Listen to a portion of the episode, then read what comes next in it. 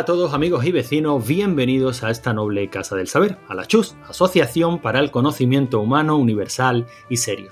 Ya sabéis que en esta noble institución son muchos los intereses que tenemos. Nos gusta el cine, nos gustan los cómics, pero si hay algo que nos gusta especialmente son los videojuegos. Y si hay algo que nos gusta más especialmente son los videojuegos viejos no es por nuestra edad, no van las cosas por ahí. Bueno, también, quizás un poco. El caso es que nos gustan los jueguecitos viejos, nos gusta verlos, nos gusta manosearlos. Eh, a algunos incluso les gusta olerlos, pero sobre todo nos gusta jugarlos. Y hoy vamos a hacer un programa especial, un programa monotemático. En este programa de rigor y criterio no vamos a leer comentarios de los oyentes, no vamos a hacer piedras en el camino, no vamos a poner cancioncitas, porque el tema que tenemos es tan interesante, teníamos tantas ganas de meterle mano que nos vamos a dedicar en exclusiva a él. No estoy yo solo, está David Skywalker conmigo. David, ¿qué tal? Hola, ¿cómo estamos todos? Deseando empezar ya. Sí, sí, yo sé que le, tenía, que le tenías ganas.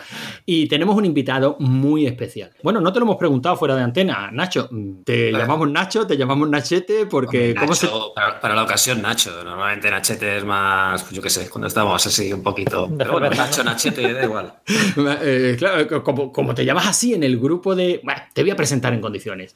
Eh, los aficionados al retro eh, vamos buscando como locos colecciones, colecciones de juegos, porque somos vagos. Lo que queremos es jugar, o eso creemos, y somos flojos. Entonces, si hay alguien que monte una colección, ya sabéis, una de esas imágenes para pinchar en la Raspberry Pi que te prometen mil, diez mil, cien mil juegos, para luego no jugar a ninguno, pues nosotros vamos probando una y otra y otra y otra, y eso lo vamos haciendo hasta que damos con una, con la mejor, con una colección que se llama Bob Best of the Best. Y lo que tenemos hoy aquí no es ni más ni menos que a Nacho, el tío que se ha currado. Mm, cuando digo que es la mejor, eh, no estoy exagerando lo más mínimo. Creo que personalmente que es la mejor colección retro eh, de ROMs para jugar con emuladores, con su pequeña interfaz para poder navegar de un juego a otro, que hoy por hoy se puede encontrar en Internet. Así que aquí te tenemos. Nacho, ¿qué tal? Bueno, encantado de que me hayáis llamado para, hablar del tema, porque la verdad es que me encanta, soy un fan de, todo lo que son los videojuegos, etcétera. Pero que bueno, que, el nombre, digamos, comercial, aunque no se venda, es, es Bob, Best of the Best. Pero vamos, es un nombre con gancho. Hay, hay, que reconocer que hay imágenes muy buenas también, que hacen cosas muy interesantes y está bueno, pues tiene un enfoque, digamos, práctico, práctico de ir a jugar y ya está. Y tenerlo lo más fácil posible. Sobre todo es eso, jugar y facilidad. Mm, estamos, estamos de acuerdo en que el enfoque es eminentemente práctico, la pones y juegas. Pero yo creo que su enfoque va algo más allá. No se limita solo a eso porque sabemos que, bueno, prácticamente todas las imágenes que, que se prometen para Raspberry Pi, mm. dice, eso es lo que te prometen, dice, simplemente pincha y juega. Sí.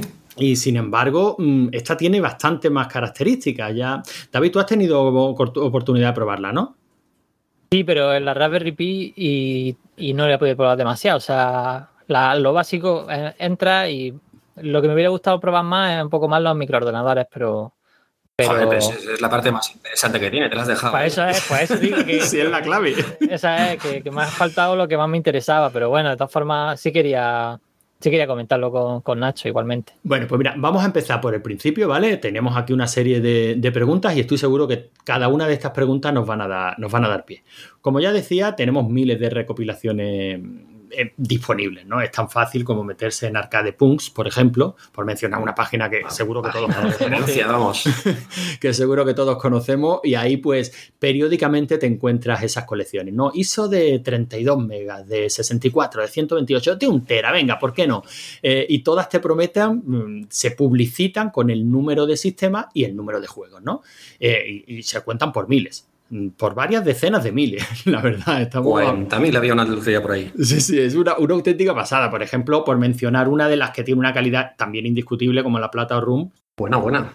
Buenísima, hay muchas.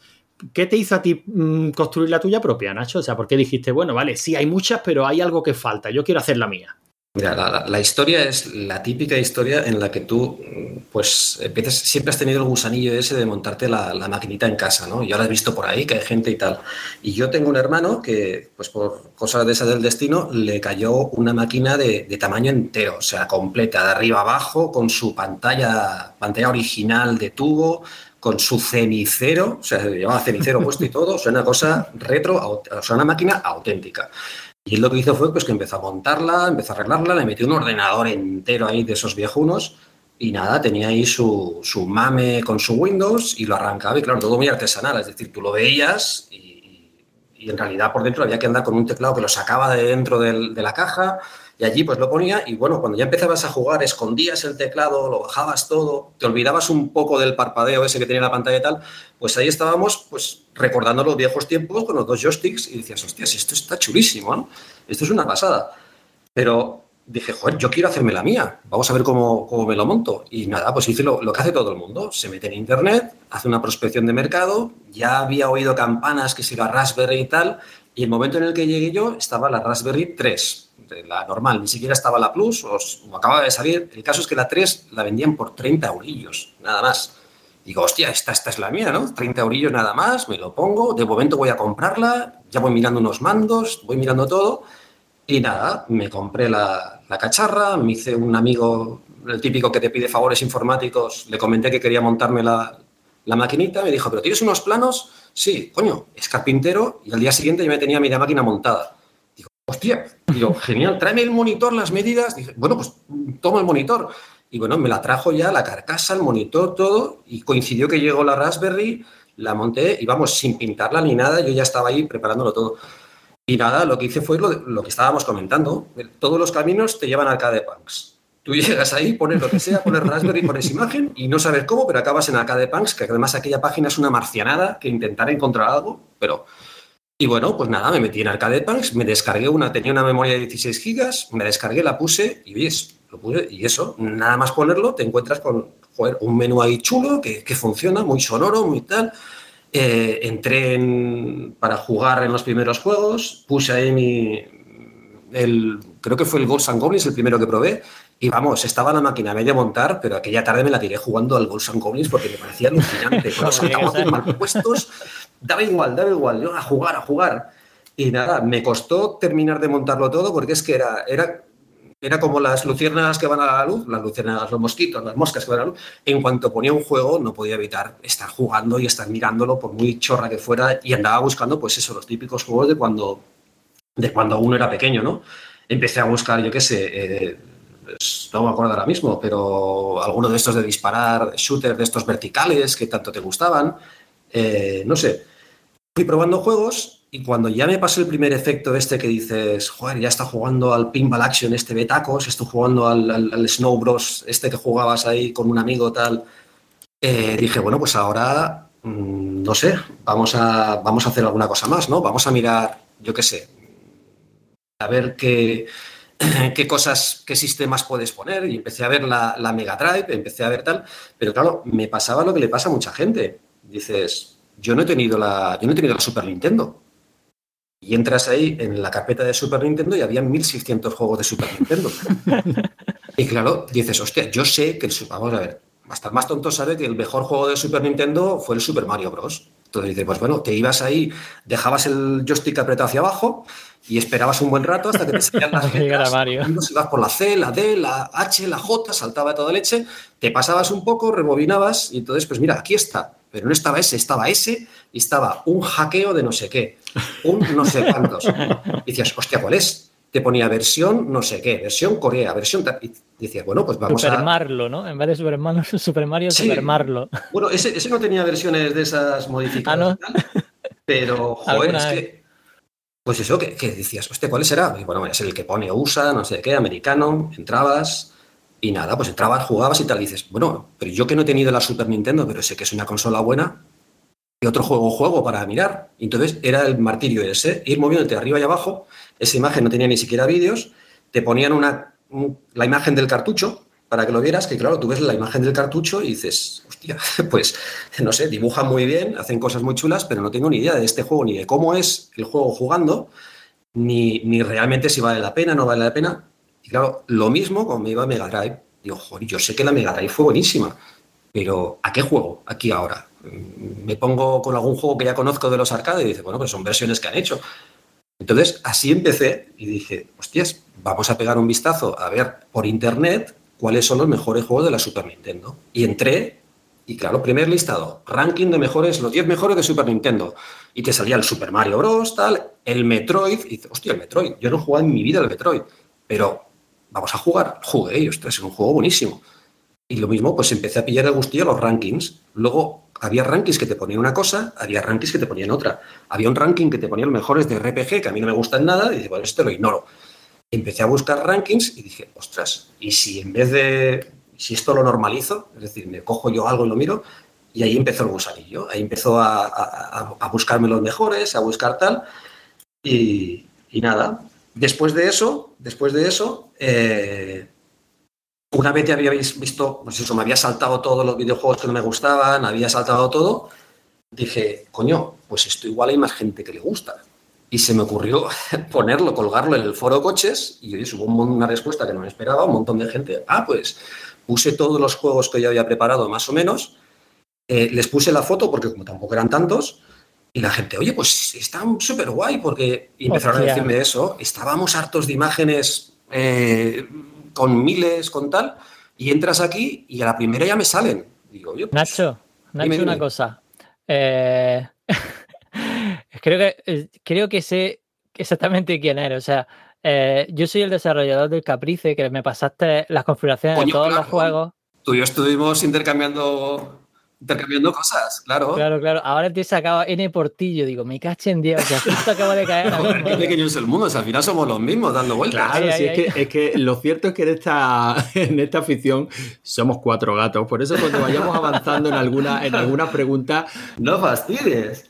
Vamos a llegar a la misma conclusión de por qué no nos llevamos bien si somos tan poquitos. o sea, conforme lo ibas contando, digo, ostras, tío, ya, ya, y ya cuando me has dicho lo de Foro Coche, he dicho, Dios, sí que... Claro claro. Otra. Nada, lo garante, cuento, bueno, y le cuento también a la Hombre, Sí, claro, sí, sí, porque vamos, porque nos lleva directamente a la segunda pregunta. O sea, el Caprice, el Astra, los microordenadores, eh, el, amor que hay puesto hacia los microordenadores en esta colección. Eh, es auténtica referencia. No lo hay en ninguna colección. Pero, pero, pero ¿alguien sabe por qué no, no, no lo hay? Y yo es que entiendo, me da la impresión, digo, no sé, añado, eh, lo que son todas las imágenes, entiendo que son imágenes que se han montado en los países anglosajones o se han montado en otros sitios donde no tuvo tanto éxito ni el Spectrum ni el Amstrad, y claro, no ponen nada, no ponen nada. pero, eso lo podemos entender, Nacho, pero ¿por qué no está el Commodore 64 tampoco? Ya, pero en Estados Unidos es que, o sea, también había otros microordenadores y el, Commodore allí lo petó. Bueno, venga, vamos a la pregunta. ¿Por qué tanto esfuerzo y tanta dedicación a los microordenadores? Y aquí os dejo a los dos, porque veo que tenéis una historia en común y me, interesa muchísimo lo que tengáis que contar. Bueno, yo antes de pasar eso también, bueno, supongo que eh, lo que has contado le ha pasado a Logarán, porque Logarán también se montó su máquina arcade en su momento ya hace unos cuantos años, ¿verdad, Logarán? Bueno, en los tiempos de Marcianito, ya te digo, hace muchos años. Eh, yo igual, a mí también me cayó una máquina arcade como... Eh, ¿Habías dicho que era tu hermano o...? Sí, mi hermano, mi hermano. ¿De tu hermano? Pues a mí me pasó muy parecido, que nos fuimos, me fui a Granada con mi cuñado, eh, porque sabía que había un sitio que estaban tirando máquinas arcade, fuimos allí con una furgoneta, metimos dos máquinas arcade en la furgoneta que, que, que era... Que, que no sabía lo, el tesoro que tenían. Efectivamente, y, y todavía siguen, eh, yo sigo con esa misma máquina arcade, lo que pasa que el mueble lo cambié para que entrara en mi casa y mi mujer no me echara de ella.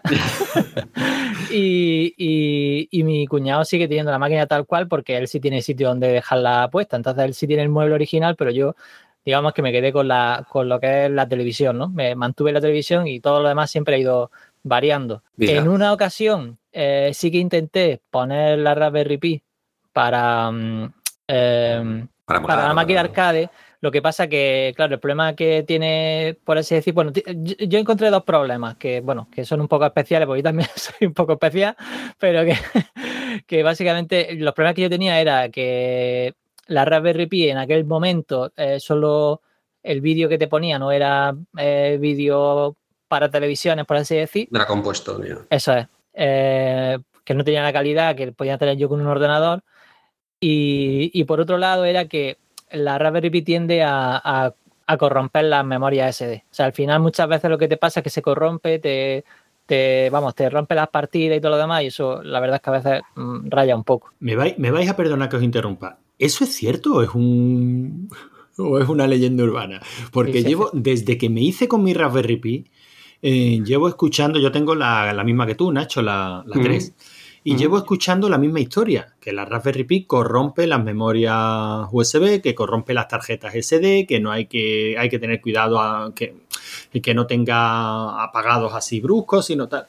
No es tanto eso, ¿eh, Logarán? No, me ha pasado nunca, ¿eh? No es eso lo que corrompe las tarjetas. Lo que corrompe las tarjetas es que eh, Linux em, eh, genera muchos ficheros de log muchos ficheros de cuando arranca un programa, cuando arranca no sé qué, cuando arranca todo, genera que, o sea, retrobar cuando se inicia, eh, te genera, eh, digamos que reescriben el fichero de configuración cada vez que sale y entras de, de y eso hace poco a poco las memorias, dependiendo de lo buenas o lo malas que sean los que ponga, evidentemente si es más mala, como lo que me pasó a mí, que era muy mala la que yo puse, eh, pues a lo mejor en un año pues se te corrompe y, te, y te, estropea pues lo que tengas, ¿no?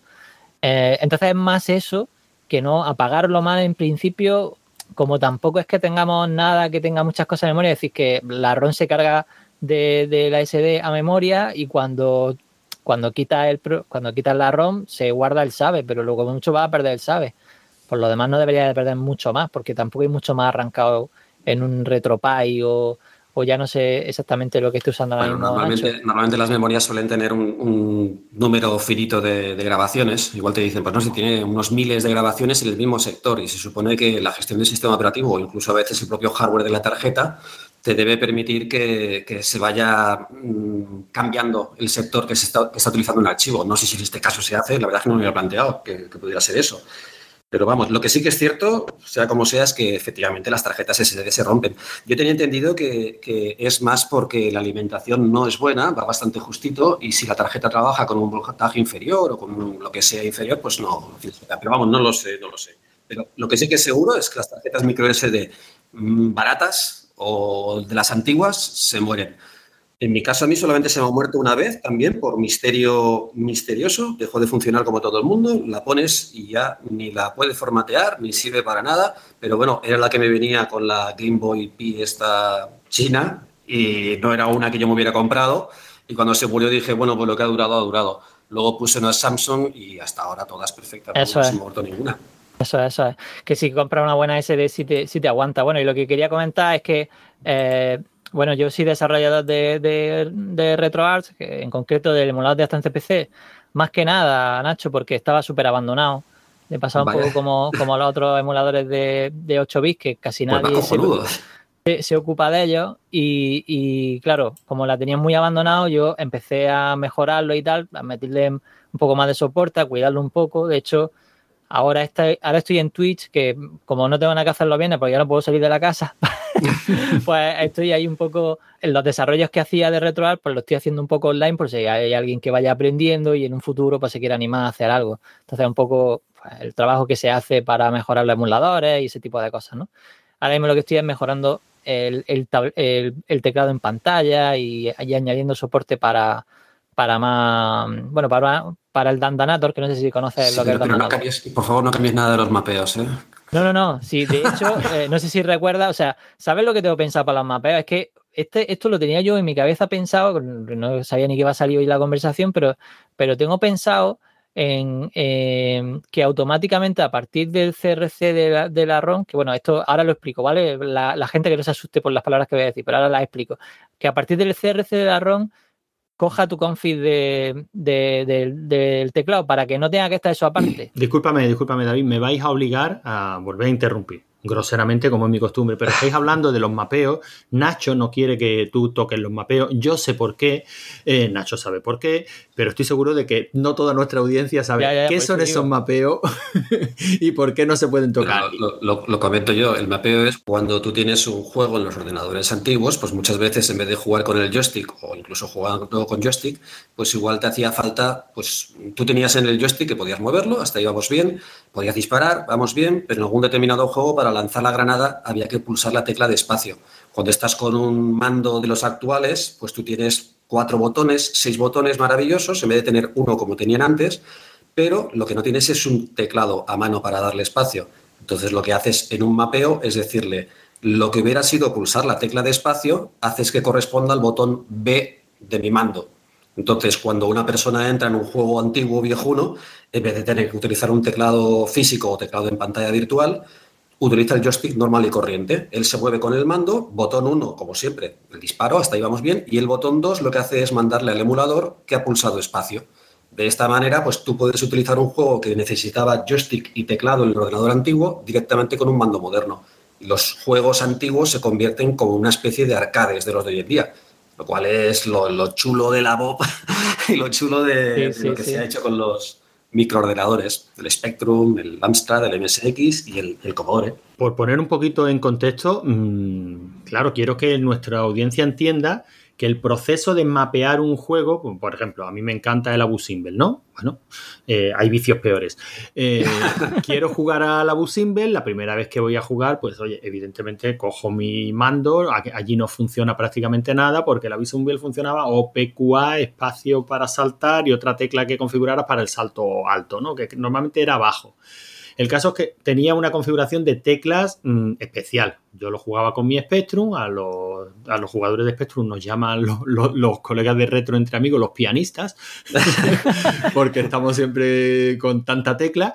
Eh, y efectivamente, bueno, voy a, voy a mapearlo. Abro mi menú de RetroArch, hago unas pequeñas configuraciones, son muy sencillitas, y se te lleva un minuto, un par de minutos mapearlo. Guardas esa configuración y la próxima vez que abras el Abu Symbol Profanation, pues evidentemente ya lo tienes mapeado y ya funciona con tu mando, no tienes que volver a hacerlo. Te has dejado la tecla para empezar. Efectivamente, sí, sí, sí. Que se asigna al start del mando. Exacto, porque hay que iniciar dándole al start, no, no tener que sacar el teclado en pantalla o, en fin. Eso para un juego. Bueno, pues ahora multipliquemos eso por 100 juegos, 200, 500, 700 y por cuatro sistemas. Eh, lo, lo, explico porque quiero que nuestros oyentes sean conscientes de la cantidad inmensa de curro que hay detrás de una colección como la Vox. Divertidísimo. Y, eso me lleva a la pregunta, ¿por qué tanto esfuerzo con los microordenadores? ¿Es por un amor especial por la máquina? ¿Es porque... Eh, porque no estaba hecho y, en plan no todos los héroes llevan capa, pues oye, alguien tiene que hacerlo, lo voy a hacer yo, o es porque realmente te resulta divertido. Mira, yo, yo, tengo mis 48 años ahora, viví la época dorada del Spectrum, del Amstrad, del... Bueno, del Amstrad llegó después, había pique con el Amstrad, tal, porque también venía de la misma casa, pero era como un poco traición, en vez de haber hecho el Spectrum mejor, dejaron un Amstrad, tal, pero bueno, los piques, eh, la gente que vivimos aquella época sabía los piques que había entre Spectrum, entre Commodore. A mí me cayó un Commodore porque mi hermano el mayor quería un ordenador, yo ahí oía campanas, mi padre vino un día que un compañera de trabajo se marchaba a Londres y que iba a traerse tres Spectrums, que le había ofrecido quedarse con uno, y si entonces costaba 52.000 pesetas el modelo de 48K, se lo dejaba, me lo invento, en 50.000. Y mi padre, como buen español, eso de conseguir una cosa un poquito más barata y con un poquito de, no trapicheo, pero algo especial, pues le encantaba. Y yo de la noche a la mañana me apareció un Spectrum, que, bueno, mi hermano lo, tocaba, pero pasó un poco de él y se nos quedó allí a los hermanos pequeños y dijimos, pues vamos a, vamos a probarlo con un manual grande, con tal. Empezamos que sí con los juegos que venía, el del muro, el, el, el checkered flag, este, el de, coches que nos parecía de Fórmula 1, que era una castaña y nos parecía unos gráficos 3D bestiales. Lo puse hace tiempo. Eh, mira, ese no lo he puesto en la Bob porque el mapeado es imposible. Sencillamente tiene, son juegos que hacían antes y cada acción le corresponde un botón. Y no sé si hay 15 acciones, una locura. O sea, eso no se puede meter en ningún joystick ni se puede meter nada. Si alguien lo quiere poner, que lo ponga, pero eh, pues eso, empecé ahí y ya metí en el mundillo, que si programabas algo, que si luego la, micro hobby, em, que si luego mm, las cassettes cargando el type load un error este que nos daba cuando terminaba, todas esas peleas, pues yo vivía aquella época. Y los que vivieron el Spectrum en aquella época, pues no sé, enamoramos del Spectrum, muchos acabamos metidos en la informática, iniciados a través de eso. Eh, pues nada, en ese momento también estaba el Commodore 64, que el que lo tenía, pues tal, yo tenía un amigo, mm, Marcos Martín, que tenía el, el, Commodore y es lo típico, que tenía juegos, que tenía tal, pero también tenía algún otro amigo que tenía MSX y era gente y Amstrad, gente que tenían ordenadores, pero que no lo veían como lo veía yo en el Spectrum. El que tenía un Spectrum es como que intentaba sacar juego, intentaba jugar tal, y mucha gente le habían regalado un Commodore porque le habían dicho que era mejor, o le habían regalado un Amstrad, pero no tenía ese, ese sentimiento, que, había gente que sí. Entonces, en mi caso, pues yo veía a los amigos que ellos, pues sí, tenían un juego y cargaban ahí un, comando en el Commodore 64 con una música chulísima mientras cargaba ahí 10 minutos, pero luego no le sacaban partido. Bueno, el caso es que allí había trapicheo, te ibas a casa de un amigo, intentabas pasarte un juego, luego hacías las fiestas estas que nos juntábamos y, sacábamos un, el que tenía el, doble pletina era, era, Dios, iban todos a su casa, ponían dos cassettes, empezaban a grabar, empezaba tal. Hostia, mira, una, una, una curiosidad ahora que está Enrique Ponce de moda, no lo vais a creer.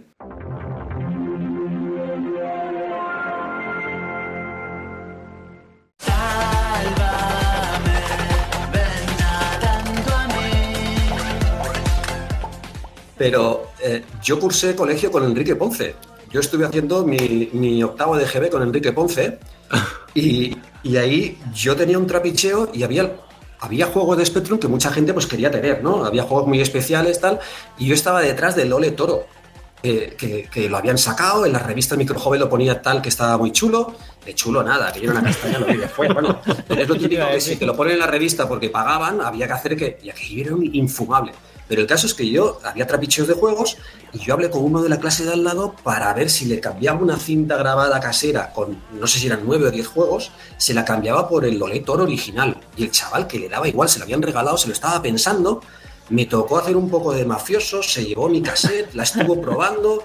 Al cabo de tres o cuatro días de insistirle, me trajo por fin el Olétoro y yo todo feliz en la clase del colegio, ahí en Cheste, donde, está, donde hacen las motos, mira tú por dónde al lado hay unos edificios grandes, aquello es un colegio bestial.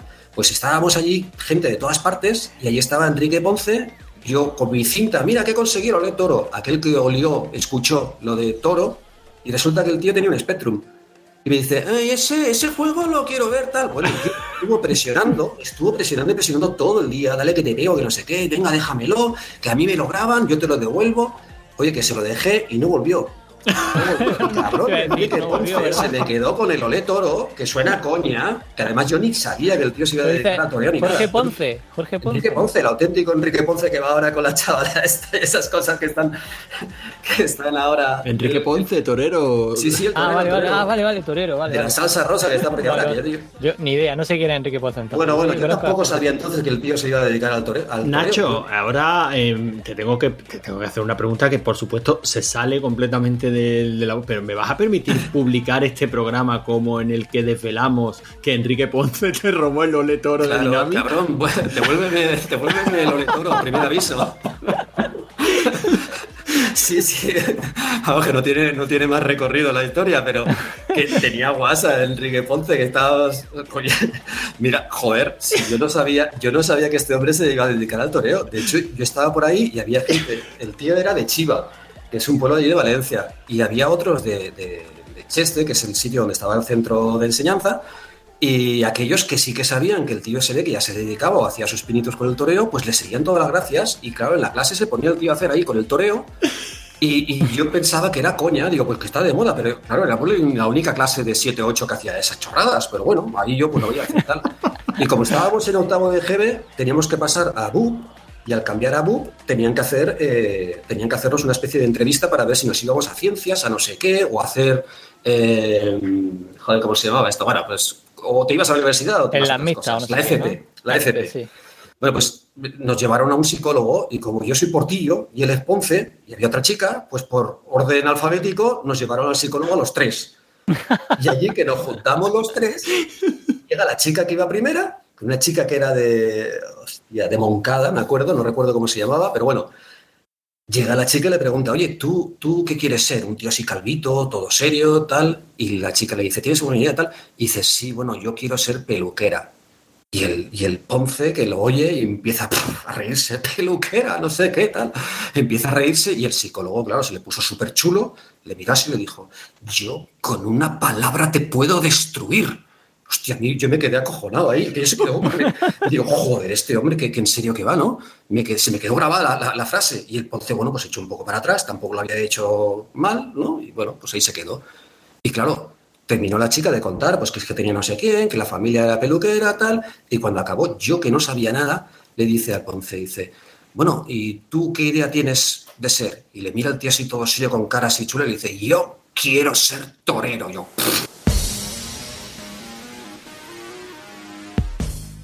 Hostia, qué vacilón.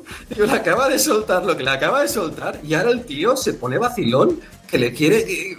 hombre, pero ¿cómo se le ocurre? Y el otro le miró y se ve que ya le conocía o algo, que ya no tenía ni idea. Y bueno, y ella acabó. Y luego ya me preguntó a mí y tal. Y yo me fui de allí y yo me dije, este tío, qué morro le echa las cosas. Y claro, yo terminé de allí, tal, terminé, yo perdí la pista de Ponce porque ya no sigue allí. Y luego, claro, yo me lo veo por la tele que está toreando. Y digo, pero si este es como el de mi clase, cuño que sí y allí, y allí, y luego se ve que desapareció del mundillo y ahora ha vuelto otra vez. Y yo, claro, cada vez que lo veo, digo, mira, ese tío tiene, creo que tiene un año más que yo, era repetidor o algo. Ese tiene mi ole toro, ¿no? Y ese tiene mi ole toro. El cabrón tiene ahí el ole toro, bueno, me lo tiene. Hombre, va a tener WhatsApp con que aún conservará la cinta, ¿no? Piensa, piénsalo, Nacho, si alguien te tiene que robar un ole toro, ¿quién mejor que un torero? Claro, pero que era la WhatsApp. Que luego lo vi y dije, coño, por eso estaba tan pesado con el ole toro, que no lo llegué ya ni a tocar. Además, me acuerdo de, de, estar todas las semanas ahí, que ya me daba vergüenza a mí y decirle, oye, Ponce, ¿tienes ya la, la, cinta o qué? Ah, me hacía ya tal. Cabrón. No, yo sé que debió pasar con la cinta, igual la perdió, yo qué sé.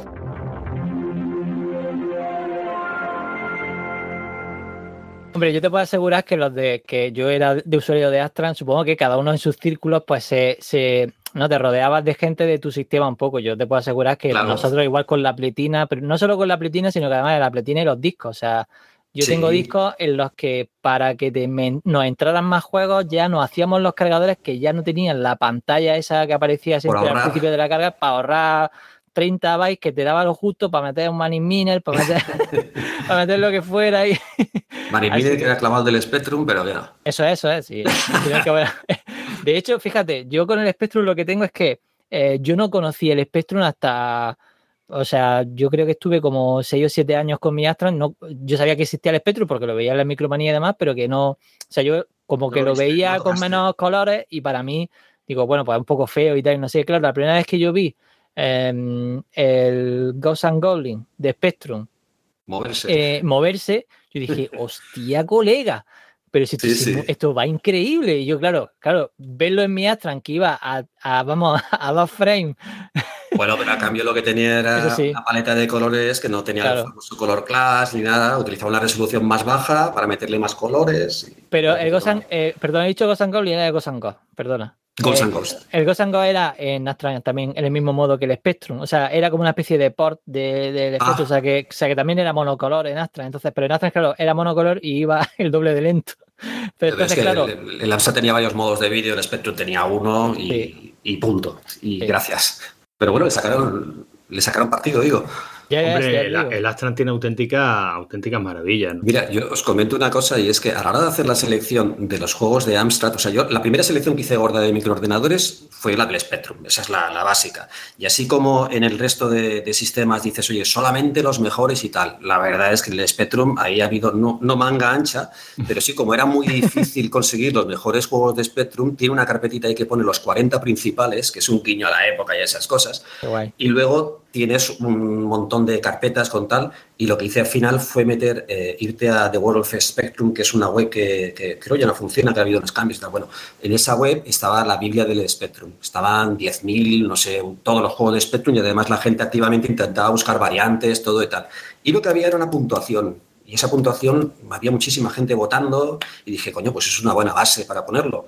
Entonces yo puse los juegos que tuvieran más de 8 puntos, aunque luego lo acabé bajando a, 7 o 7 y medio, no sé cuánto se quedó, pero bueno, puse los mejores juegos, ¿vale? De Spectrum y por eso salieron 500 la primera vez y luego ya ampliando un poco más salieron 600 de algo y luego los que se han ido metiendo y tal.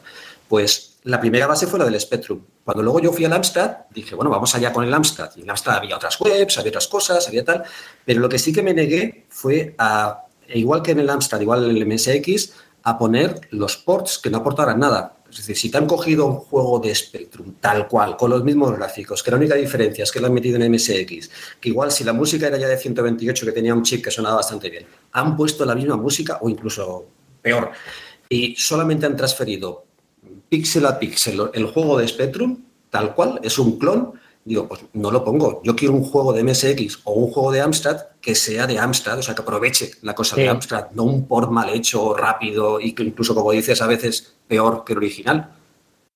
En realidad el juego no era malo, lo que pasa que, claro, eh, yo a verlo, yo lo, claro, yo lo jugaba en mi ordenador y la primera vez que yo lo vi en un Spectrum eh, funcionando tan suave, pues para mí era como digo, pero madre de Dios, ¿qué me he estado perdiendo esta vida? Porque era la, primera, era vez que lo veía. Has estado perdiendo lo mejor, el Spectrum. No, no, sí es verdad, sí, es lo que es lo que dice Nacho. Sí, el juego estaba programado, digamos, con cariño para Astran. El Astran tenía hasta scroll por, por hardware, o sea, tú podías mover la pantalla por, por, o sea, podías hacer una maravilla. Lo que pasa que era muy específico de Astran. Entonces, cuando tú sacabas un juego que tenía que salir en Spectrum, en Astran, en Commodore, en MSX, que evidentemente te ibas como a la máquina, si no me pegáis, pero a la máquina más sencilla y de ahí ya ibas subiendo, ¿no? Entonces, el Spectrum era como la que estaba más limitada, entonces, pero también era muy era la base en la que todos eran compatibles. Entonces, se empezaba por ahí y yo entiendo que ya, dependiendo del tiempo que tenían, pues les daban más o menos cariño a cada juego. Sí, sí. De todas maneras, Nacho, nos has adelantado ya un poquito el, criterio de selección. Ya nos has dicho que con Spectrum, bueno, al fin y al cabo la selección es tuya y si es tu ordenador favorito es lógico que hayas abierto un poquito más la, la manga y que te. Pero tienes un, criterio de selección exhaustivo para todas las máquinas que has metido. Em, exactamente cuáles son los criterios que has seguido. En Spectrum ya nos has dicho que, bueno, las puntuaciones de Word of Spectrum, has encontrado un equivalente en todas las máquinas, porque si hay algo que llama la atención de la voz, tú lo dices también precisamente en el, grupo, ¿no? En el que publicas las noticias de la voz y en la descripción de, de la colección que lo que querías es que todo el que instale esta colección tengo una imagen bastante clara de lo que era esa máquina.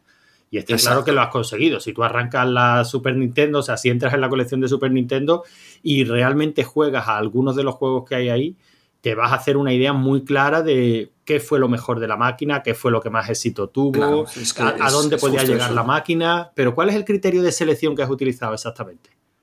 Pues, a ver, son criterios que, vamos a decir, no, son, no son mágicos ni son una invención genial ni nada. Es que esto es muy sencillo. Eh, yo no tuve lo que hablábamos antes, yo no tuve la Super Nintendo. Entonces, ¿dónde puedo encontrar información? Pues para eso tenemos Internet. Y además hoy en día es que está todo ya tan al alcance de la mano que es que es sencillísimo. Pues yo lo que hice fue coger eh, todas las webs con rankings que pudiera encontrar haciendo una búsqueda en Google, tan fácil como poner SNS eh, ranking Best Games y a ver qué salía. Entonces salían un montón de rankings por distintos sitios. Había algunas páginas que las descartabas porque eran de cuatro amigos que habían puesto en un chat no sé qué tal. Y buscando páginas que tuvieran, al menos de manera aparente, cierta, cierta seriedad, ¿no? Que dijera, pues yo qué sé, casi todas eran de revistas, eh, muchas eran, no sé, había algunas bastante prestigiosas. Entonces, yo lo que hice fue en una hoja Excel pues yo entraba y yo veía eh, determinado juego, número uno de la lista, pues yo le ponía uno, tal, dos y uno por uno.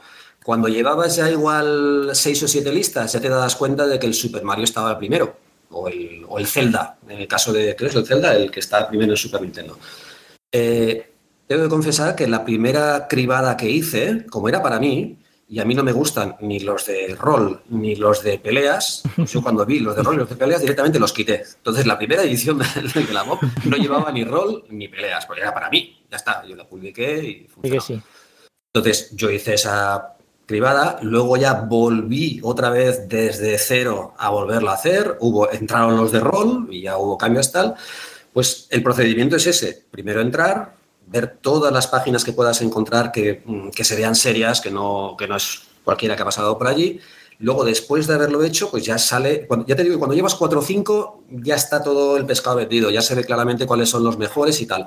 Luego sí que hay duda, hay un punto a partir del cual, dependiendo de, la máquina como sea, hay un punto a partir del cual que ves que empieza a haber un baile y que están todos apelotonados y que no queda muy claro quién es quién. Y luego hay un punto en el cual ya da igual, es decir, hay, hay mucha separación, alguno que fue votado en alguna web, pues no sé, porque le gustaría a alguno tal pero ves que hay muchos que están como las estrellas por ahí perdidos y luego ves muchos apelotonados. Entonces, eso te da una idea de por dónde puedes cortar con cierta seguridad y saber si puedes poner los mejores 25 de Super Nintendo o los mejores 50, porque dices, joder, es que está bien claro, es decir, este juego aparecido, aunque sea el 45, aparece prácticamente en todos los rankings puntuado, pues eso, como el número 45 de los juegos de Super Nintendo. Haces un promedio, haces unas cosas y al final Cierto es que no será el 100% exacto, ni de coña, pero joder, es que los que están son, y además prácticamente están en el orden en el que seguro, seguro que, si alguien ha tenido Super Nintendo, que yo no, eh, los va a encontrar. Va a ver, joder, es que este es bueno, y este es bueno, y este es bueno.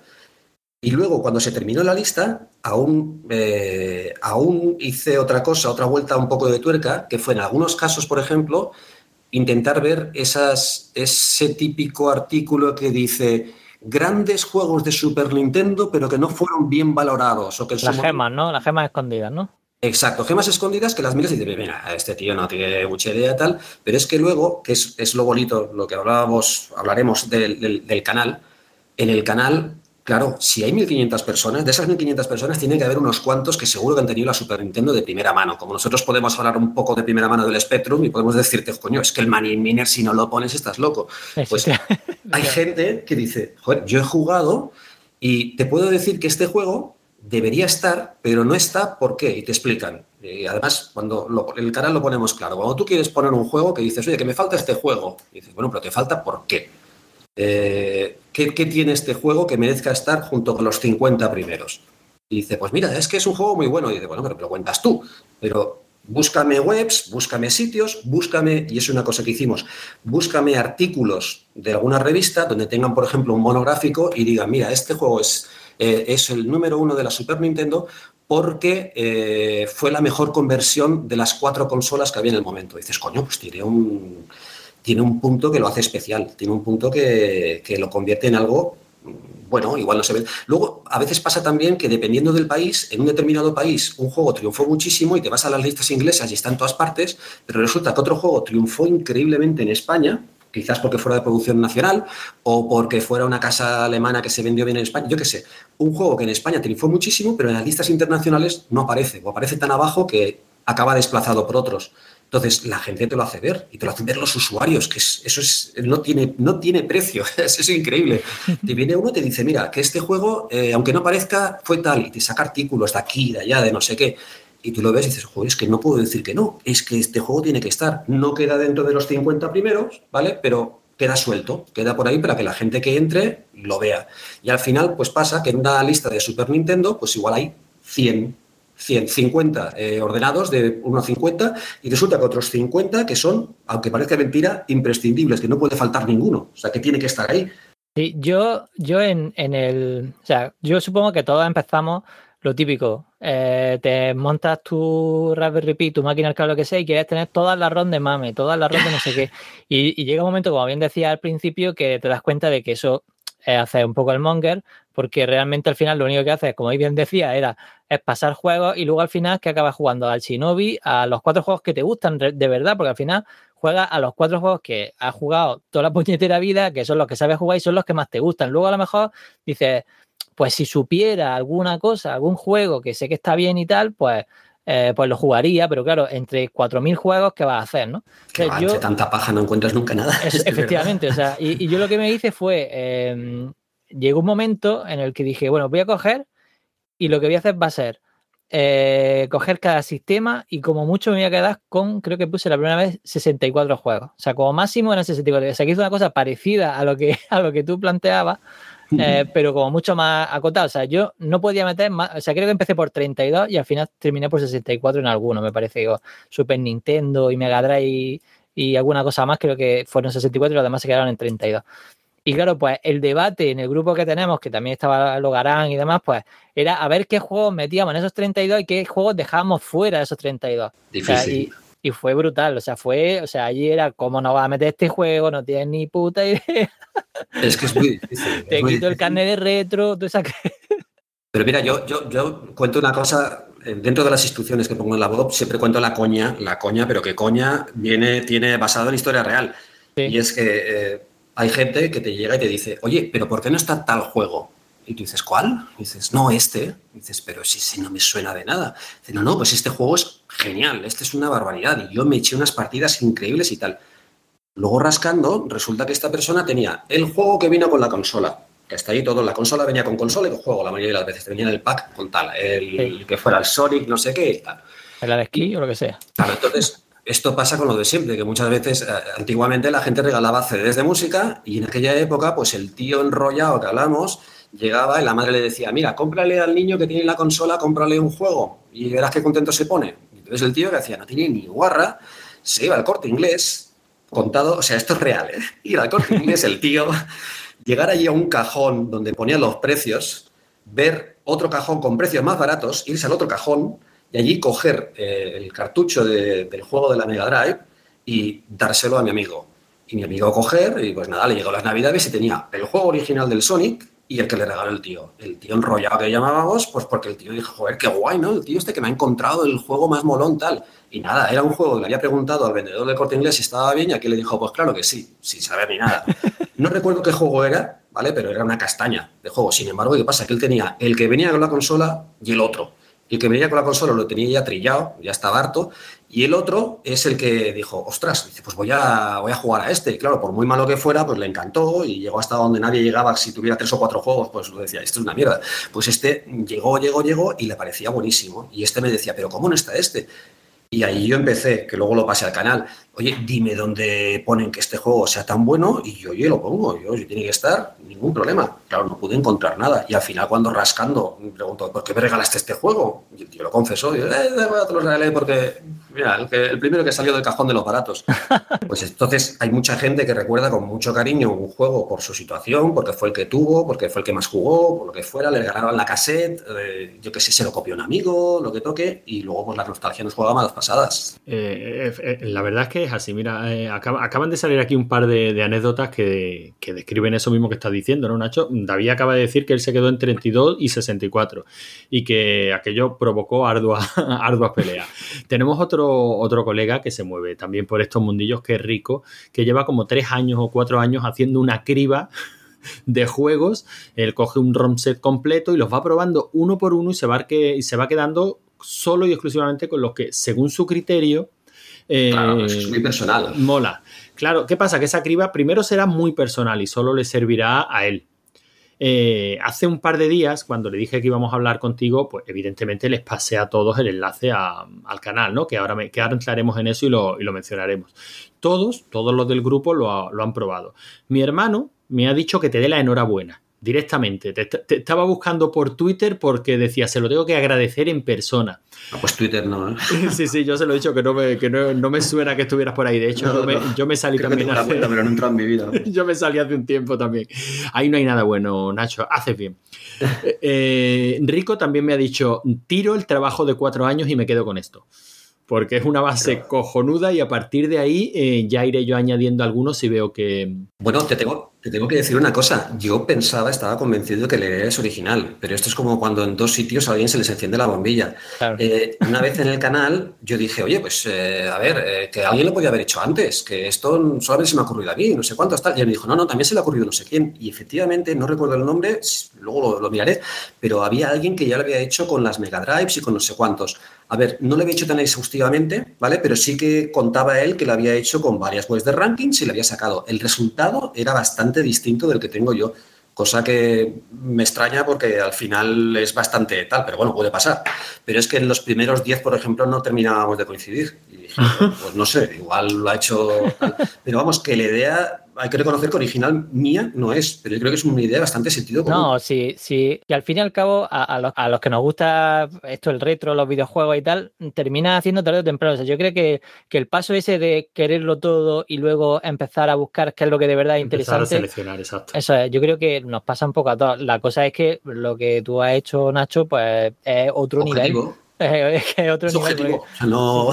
No, pero no objetivo, sino el trabajo de selección. O sea, yo es que creía, al principio he dicho que no había probado lo de Nacho, pero, o sea, que claro. digo que no había probado los ordenadores, pero sí que lo probé, porque cuando estuvimos haciendo la parte de atrás de PC, me pasaste un montón de, de cosas que, claro, eh, a lo mejor en aquel momento era más inicial la, la distribución y tal, pero sí que la había probado. Entonces, retiro dicho que sí que lo probado entonces. Sí, yo creo que cuando te lo pasé no estaba terminado todavía y cambiaste la versión y había algún problema con el mapeo y me volví loco para intentar y al final contacté contigo y respondiste. Además estábamos en inglés y de repente dijiste, oye, ¿me puedes escribir en español? Se notaba mucho, se ve que yo era español. bueno, también era Portillo. O sea que español, claro. en, cualquier, en cualquier caso, Nacho, fíjate, eh, vale, a lo mejor la idea no es 100% original. Yo creo personalmente que la originalidad está sobrevalorada, ¿no? Pero en algunos casos Em, se produce, pues llamémosle alquimia, llámalo lo que quieras. Eh, quizás la idea no sea original, pero desde luego ha pegado y ha pegado fuerte. Estamos hablando de unos 1500 participantes en el grupo mm. que, creaste para dudas y en el que vas planteando las dudas de desarrollo, en las que se van proponiendo juegos para, para incluir. Hay cerca de 2.000 personas ya en el canal oficial, ¿no? El canal en el que presentan los enlaces. Sí. Y estamos hablando de, fíjate lo que, ha, lo que ha pasado cuando hemos empezado la conversación. Al final resulta que David y tú os conocíais. Porque somos cuatro gatos. Mismos dando vueltas, es lo que te digo, ¿no? que 1500 participantes en un grupo de retro yo te diría que es prácticamente, eh, si no el total, un porcentaje altísimo de la escena retro eh, que tenemos ahora mismo en castellano. Bueno, pero también hay que entender una cosa. ¿eh?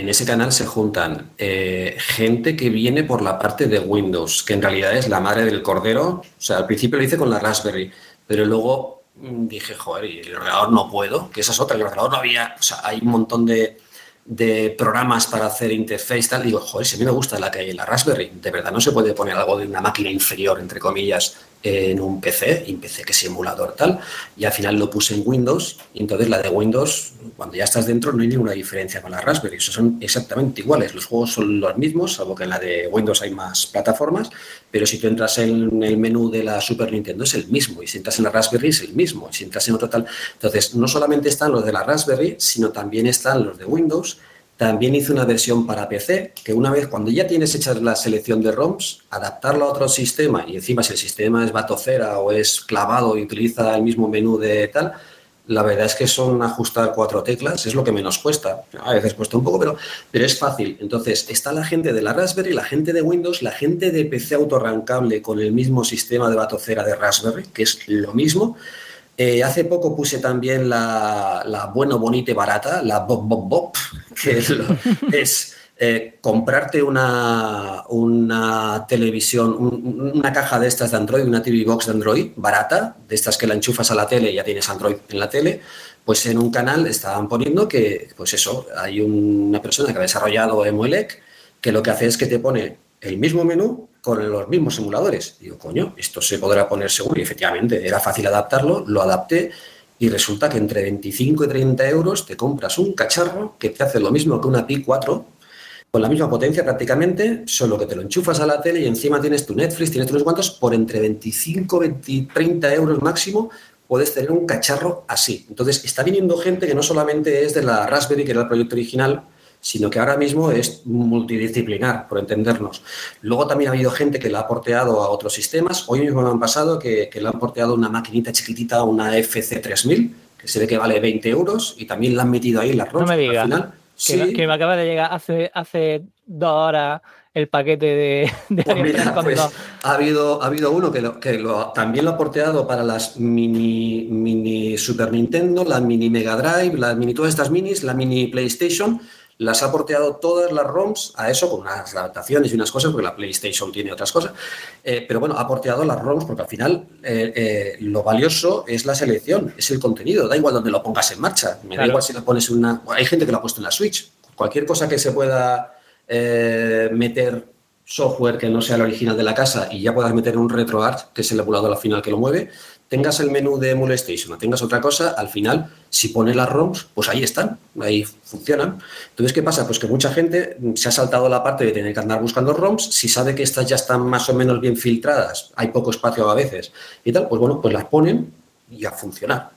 Yo también puse, hice la versión de la basada en otra de Cisco Hansen, que es un tío genial, luego si queréis hablamos de él, que eh, basándome en una versión que ya había para la, no sé si la conocéis, que la, la Game Boy Pi, esta que viene con una Pi metida y tiene una carcasa de Game Boy. La GPI Case, la GPI La Case. GPI Case, eso. Esa la tengo yo también. Pues nada, en esa lo que hice fue, basándome en el Raspberry que había hecho otra persona, Cisco Hansen, lo que hice fue poner la voz. Puse unos cuantos sistemas más que no estaban, tal, pero vamos, lo adapté. Me busqué un- una interfaz, porque, joder, yo ya tengo 48 años y yo me operé de la vista y veo muy bien de lejos, pero ya me dijo el tipo, cuando tengas 50 verás mal de cerca. Y, ya, ya eran los 50 y los 50 ya han llegado y, joder, el crío me enseña las cosas, me las pone delante, pues pasar a vosotros, tú te las dejas un metro y dices, entonces yo tengo la, la, la GPI Boy esta, que cuando vas a jugar, pues mira, te la separas todo lo que dan los codos.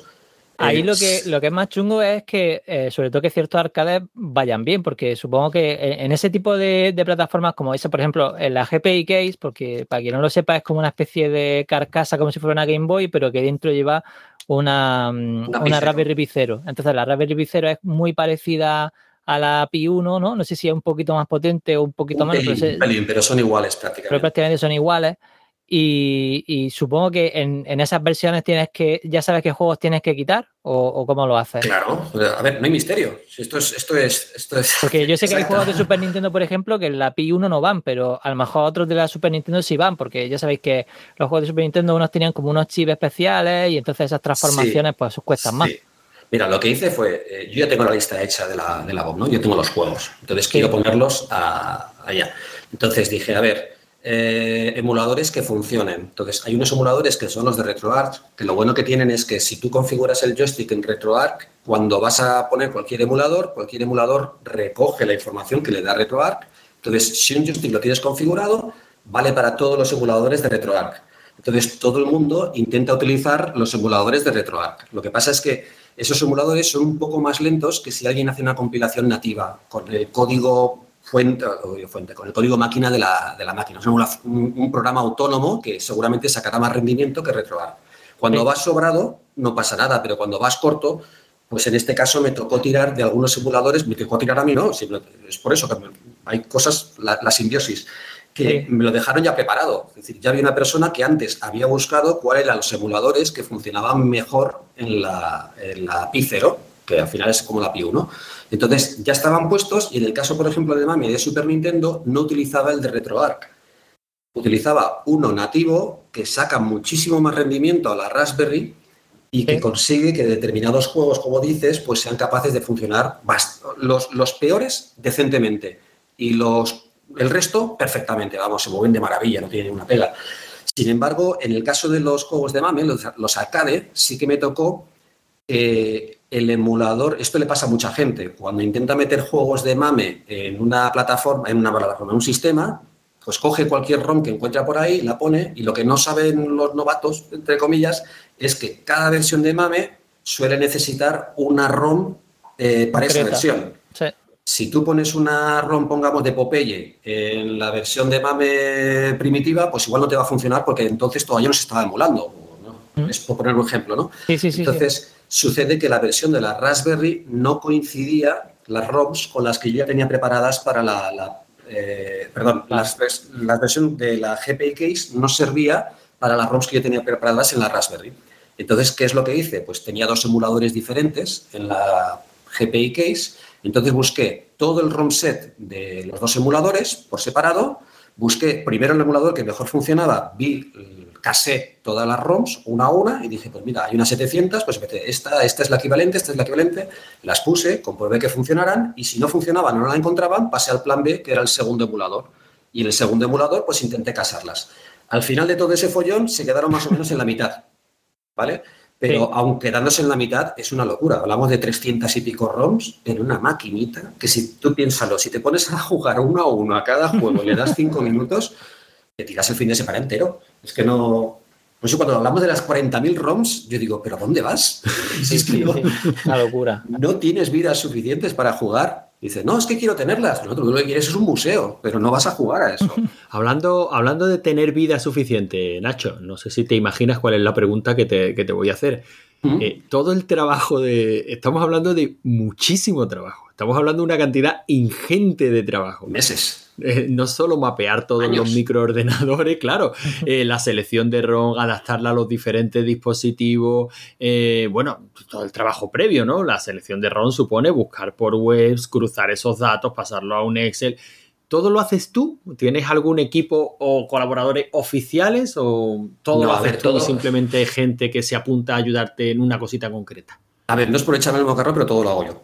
Así, o sea, todo, todo lo monté yo, ¿vale? Lo que sí que es cierto es que desde el último año eh, eh, gracias al canal de Telegram, es una maravilla la cantidad de gente que arrima al hombro, que te va diciendo, pues mira, esto está mal.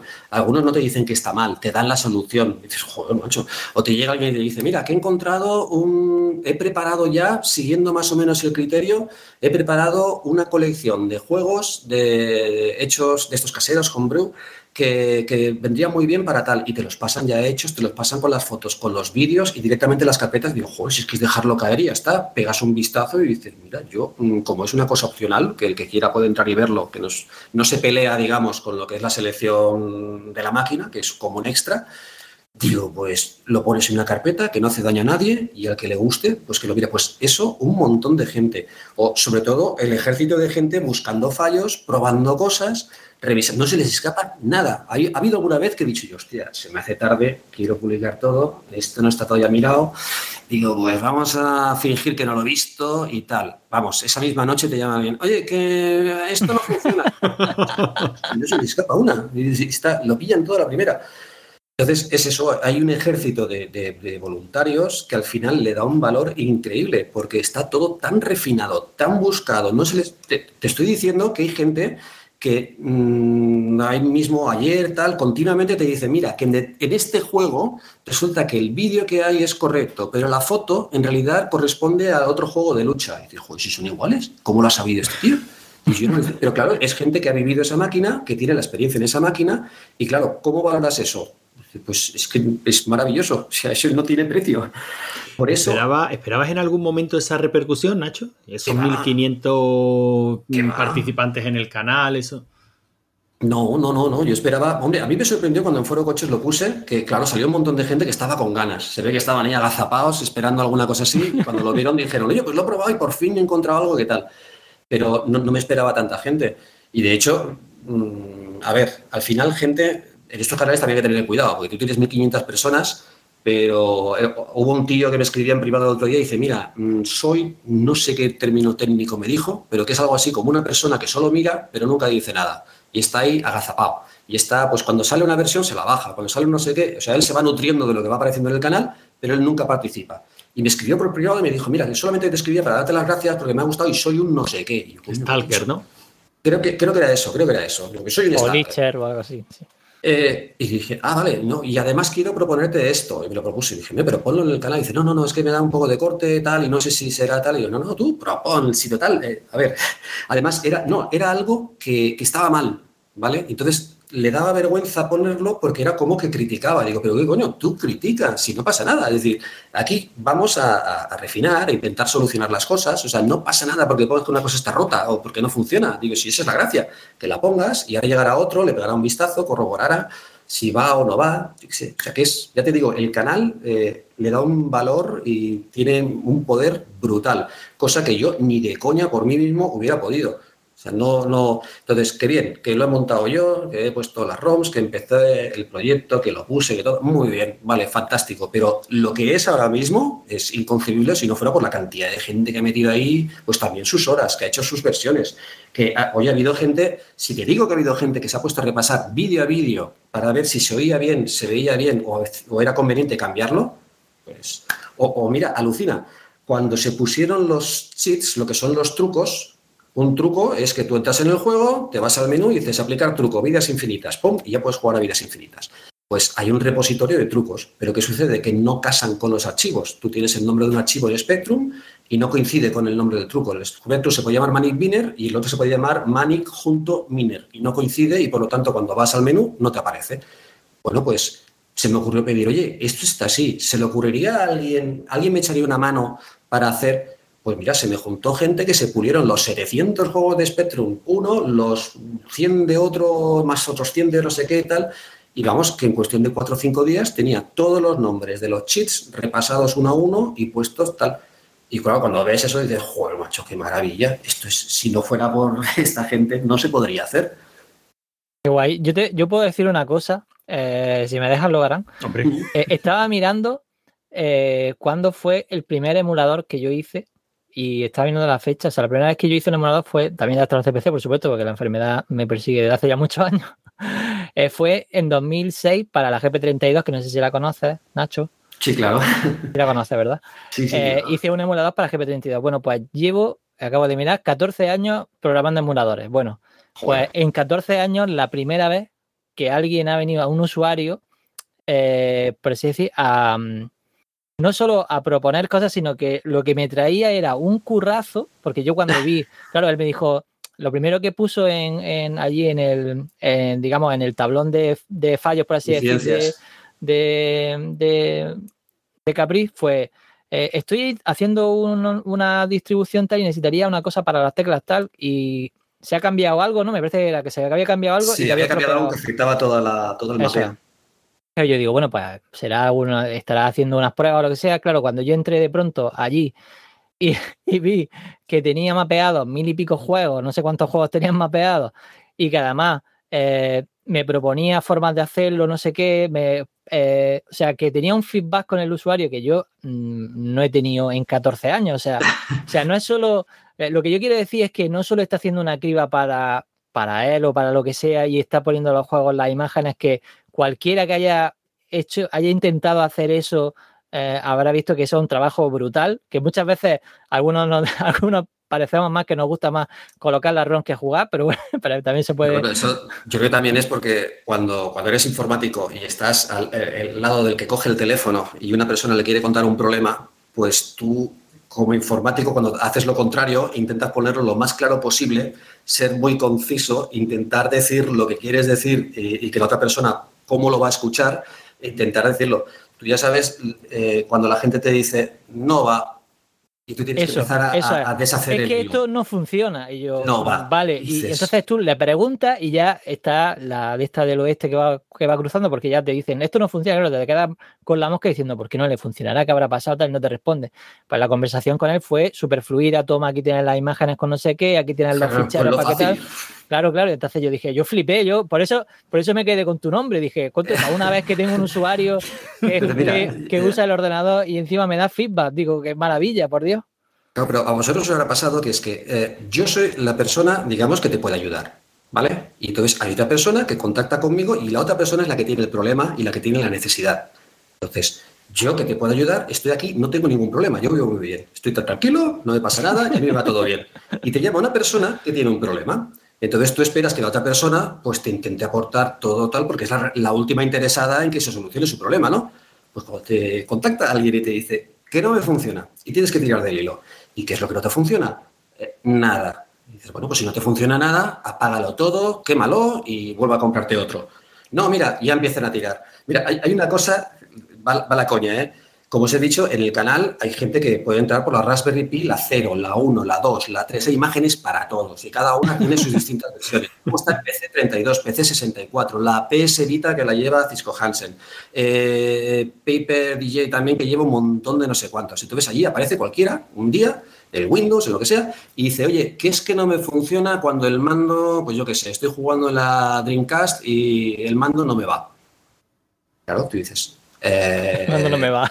sobre qué plataforma, sobre qué mando, sobre qué, dame una pista, ¿no? Un algo. Entonces, al final, ya de coña, eh, he llegado yo, yo he decidido que cuando la gente no diga qué plataforma está utilizando, por defecto se entenderá que están jugando con el Cinexin.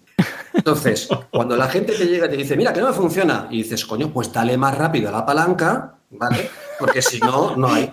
Y la gente se queda, ¿qué palanca? Algunos se mosquea, ¿eh, Nacho? Sí, sí, no, se mosquea, claro. Y dices, eh, trae más a la palanca. Y dices, ¿pero qué palanca? La del Cinexin. Y dice, ¿me estás vacilando? Y digo, no, no. Y entonces le pones una foto, que es un montaje en el que se ve el Cinexin, y ahí el, el Raspberry con el menú, con los todos. La gente se queda un poco tal. hasta que al final dice, mira, léete por favor el anclado, ahora se ha fijado, no sé qué, dice, pégale un vistazo y lo primero que te dice, mira, somos muchos, si no me dices de qué estás hablando, se entenderá por defecto que es cine, sí. Y entonces ya dice, hostia, pues perdona, perdona, que mira, que tengo tal cosa y tal, y el mando, Ah, bueno, también, también, mira, pues tengo este mando. Digo, oye, coño, tienes un mando que no tiene palanca analógica, no te pongas a jugar a la, Super a la Nintendo 64 que necesita palanca analógica. O haz esto, yo qué sé, ya empiezas a solucionarlo. Pero que lo de intentar tirar del hilo, hostia, es inspirante. Sí, es inspirante gente que sin datos quieren que le soluciones algo que, yo qué sé. Pero bueno, que, que al final, a ver, esto es lo de siempre. Nosotros entendemos cómo funciona y claro, cuando alguien te lo cuenta, pues sabes qué datos faltan, ¿no? Pero ¿cuánta gente usará Caprice de RetroArch en el mundo? Yo qué sé, yo espero que más ahora. Eh, no, pero quiero decir que son muchísimas personas las que pueden estar usándolo. Y, anda, anda, anda, anda, David, que estamos hablando de Amstrad. David. Aunque sea francesa, seguro que hay. No, pero quiero decir que, que, mm, que, no, yo lo que quería poner en valor es que no solo es una recopilación, porque esto, el, el mensaje que tú me enviaste era cuando todavía la voz era eh, un post en, Foro Coches, que yo como ni siquiera tengo cuenta en Foro Coches, porque nunca, cuando era, cuando era conocida no me interesaba mucho porque allí había mucho troll. Y cuando, ahora, y cuando ahora, y, digamos que ya cuando cogió más importancia, ya pues parece que tienes que ser hijo del rey para que te den, para que te den una invitación, no sé qué. Hostia, y bueno, pues, digo, bueno, pues ya que le den mucho ya. Y entonces cuando me dijiste, no, esto está aquí y tal, no sé qué, dije, ah, bueno, pues de hecho, cuando me pusiste fuera coche, digo yo, pues será alguna cosa así un poquito tal, y cuando lo vi me quedé flipando, vamos. O sea, que no es solo eh, que tengas cuidado con los juegos, sino que además te has preocupado de contactar con los desarrolladores, de ver cómo solucionan las cosas. O sea, que no es solo eso, es que el trabajo es brutal. No, además es paciencia. Es simplemente, a ver, yo dentro del trabajo, cuando estás trabajando, tú tienes tus tickets, tienes tu desarrollo, ¿sabes? Y dices, bueno, pues yo tengo esto, pues voy a esperar, tiene un tiempo, no lo dejo, lo retomo, vamos a ver qué pasa. Sabes que cuando escribes a alguien que está haciendo otras cosas o lo hace por amor al arte, pues no te va a responder inmediatamente, sino que va a esperar unos días. Hay veces que no te responde, veces que tal, pues insistes un poco, lo que sea tal, pero vamos, hay una metodología. Entonces tú ya sabes cómo funcionan los informáticos como tal, pues bueno, pues me lo tomo con, con orden y con, y con tal. Por eso, eh, más que nada es aprovechar el tiempo. Yo lo que hago es que tengo mi to-do list, tengo las cosas donde tengo qué es lo que me han puesto los propios usuarios, que me han ido informando, y si es la metodología de proyectos. Pues esto es urgente, esto no es urgente, pero es importante, esto es tal, y tú vas solucionando según va, tocando. Al final, mm, llega un momento en que lo que son los juegos ya está todo prácticamente vendido. Es decir, solamente surgen problemas de pues, versiones nuevas que aparecen de lo que es el emulador o que por fin hacen una cosa. Pero esto yo, a mí me llevaba una reflexión y es que eh, mm, ahora mismo gran parte de los problemas es porque los emuladores intentan llevar una máquina al límite, como pueda ser la Raspberry Pi, que dices, bueno, es que no llega a más, es decir, tiene, yo qué sé, llega la Dreamcast con dificultad y no se puede poner aparece la Pi 4 y mira, ya lo lleva bastante mejor tal, aparecerá la Pi 5 y llevará mejor tal. Y dice, bueno, ya aparezca la Pi 8000, que sea capaz de emular perfectamente la Dreamcast, que emule todo, y además, bueno, tengamos discos duros en una uña que sean de 80 teras, dice. Eh, ¿Qué pasará? ¿Tendremos todas las colecciones metidas, los 80 teros llenos de juegos de la PS2, de la PS4? ¿O tendremos una selección básica donde empezar a movernos? Y yo creo que esto al final se va a mantener es decir, cada vez es más fácil tener todos los juegos, todos los ROM sets de una determinada plataforma o de varias o de todas. Entonces, lo único que queda de valor realmente es que te hagan un grupo esencial de juegos con los que los que no lo conozcan, como decíamos, pues entren y puedan jugar. O sea, no es una cuestión de la limitación que digas, bueno, es que como hay poco espacio hay que meter pocos juegos. Ese no es el tema. El tema es, por mucho espacio que tengamos, vamos a poner una selección que ayude al que nunca conoció la máquina a entrar y disfrutarla e incluso luego... Y valorarla. claro, exacto. Y es como una invitación, un pique, un, gancho para que digas, ostras, pues mira, vamos a ver más cosas de esto. O, mira, fíjate, yo pensaba una cosa, con el Spectrum hay centenares de juegos, miles de juegos. ¿Tú sabes la, la cantidad de juegos que hay por ahí muertos que son bastante interesantes, que pueden ser la base para hacer un videojuego actual, como historia, como tal? Pues, joder, hay unas colecciones chulísimas para o, por mecánicas, que a lo mejor una mecánica que hace muchos años que no se toca y en un juego la, tenía. Eh, sí. Sí, pues eso, digo, eh, yo qué sé, o sea, hay unas joyitas por ahí, unas cosas que yo creo que son, que, sirven para cualquier época. Para mí, Nacho, ya te lo, creo que te lo, que te lo comenté y lo hemos comentado también en, este, en esta pequeña charla. Eh, bueno, estamos llegando a la misma conclusión, ¿no? Para mí lo, lo, prioritario, lo más importante de la VOP es que eso, que aporta contenido de calidad, o sea, el tiempo que hay ahí metido y que le estás ahorrando a cualquiera que simplemente quiera, no, no que simplemente quiera jugar, sino que quiera conocer la historia del videojuego. Es que es te permite, claro, es que te permite navegar por todas las máquinas prácticamente de todos los tiempos. Las selecciones está tan bien elegida, echas tan pocas cosas en falta que, que, precisamente las ausencias a lo mejor mm, son todavía más evidentes, ¿no? Estoy pensando ahora, por ejemplo, en el Atari ST, mm. que, que, bueno, es una, es una ausencia brutal. O sea, cuando ves la selección del voz dice, pero bueno, es que falta el Atari. Estamos tan acostumbrados te voy a hacer una pregunta con inquina. La esperaba. Eh, ¿Te regaló tu tío después de pasar por el corte inglés el Atari ST? No, no, que va, que va, yo nunca tuve, yo nunca tuve un Atari ST, pero bueno, llevo tantos años. lo, digo, de broma. llevo tantos años en el mundillo retro eh, y hablando con tanta gente que digamos que he aprendido a apreciar una máquina que yo nunca tuve. Y a sí, eso, es verdad, eso es verdad. Es verdad que hay máquinas muy buenas que no han tenido ninguna repercusión, pero una de las cosas, mira, en el canal no hace mucho, creo que un par de semanas por ahí, apareció alguien diciendo lo mismo. Dijo, oye, que no está el Atari ST. Y yo le respondí lo que te voy a decir a ti, y es que el Atari ST no tuvo una gran repercusión en España. Que eso, es otra cosa que no hemos comentado. La idea de la BOP es, eh, es de alcance nacional, digamos nacional, alcance hispanohablante los juegos se pretenden poner. Yo no quiero meter todos los juegos de todas las versiones en coreano o en japonés, porque no es un museo, como decíamos. Entonces, puestos a elegir, eh, tiene más prioridad poner un juego en versión española. dices, joder, entonces si uno de Inglaterra, joder, que se lo hagan ellos. Si de hecho es muy ya. no tengo ningún problema. Es decir, eh, no, no voy a meter todo. Yo me contento con que a mí me aparezca. Este, yo hablo inglés, no tengo ningún problema, pero cuando joder, a mí me gusta que las historias, pues entiendo que los hispanohablantes, pues cuando te ponen una historia de rol, pues si te lo ponen en, inglés y no te aclaras tanto, pues puedes perder matices o puedes perder cosas. Entonces yo estoy encantado con la idea de ponerlo todo en español. ¿Incluso también con hacks? No, sí, sí, si te refieres a las versiones que la gente modifica para ponerlo en castellano, ¿vale? En español, eh, sí, lo que pasa es que eso, joder, eso trae mucha que, Espero que tengan mi traducción del Zelda, porque si no, entonces tenemos un problema tú y yo. Voy a decir que sí por compromiso, pero A ver, ¿es la mejor? Entonces sí. Sí, es la mejor, por, supuesto. Creo, creo que... A ver, yo he perdido la cuenta de la cantidad de veces, pero no sé si conocerás a Cisco Hansen, que te lo he nombrado ya varias veces, pero es, un, es una referencia dentro del, del, mundillo, de los canales y todo esto. Y él, todo lo que son los juegos de rol, los tiene súper presentes. Y yo no sé a qué cantidad de canales debe estar apuntado, pero este hombre se entera de todo cuando sale y me manda, me dice, mira, que ha salido una versión, pues yo, yo creo recordar que de Zelda me envió una y me dijo, mira, que ha hecho una reversión de la reversión y además va a ser la última porque este tío se retira, no va a hacer más versiones.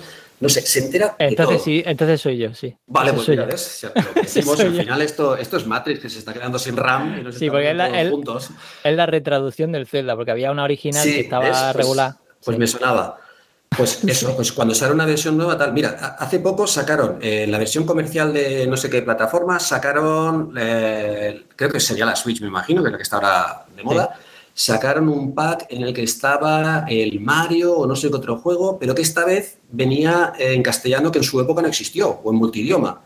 Pues ha habido alguien que lo ha extraído, lo ha pasado y dice, mira, quita el que tienes y pone este, que este es, y coño, es verdad, es, funciona perfectamente en el emulador, como si fuera tal, pero oye, por primera vez, después de 20 años que salió el cartucho, ahora lo tienes por fin, es la mejor versión, que es el mismo, solo que traducido, y esos casos sí que se han puesto.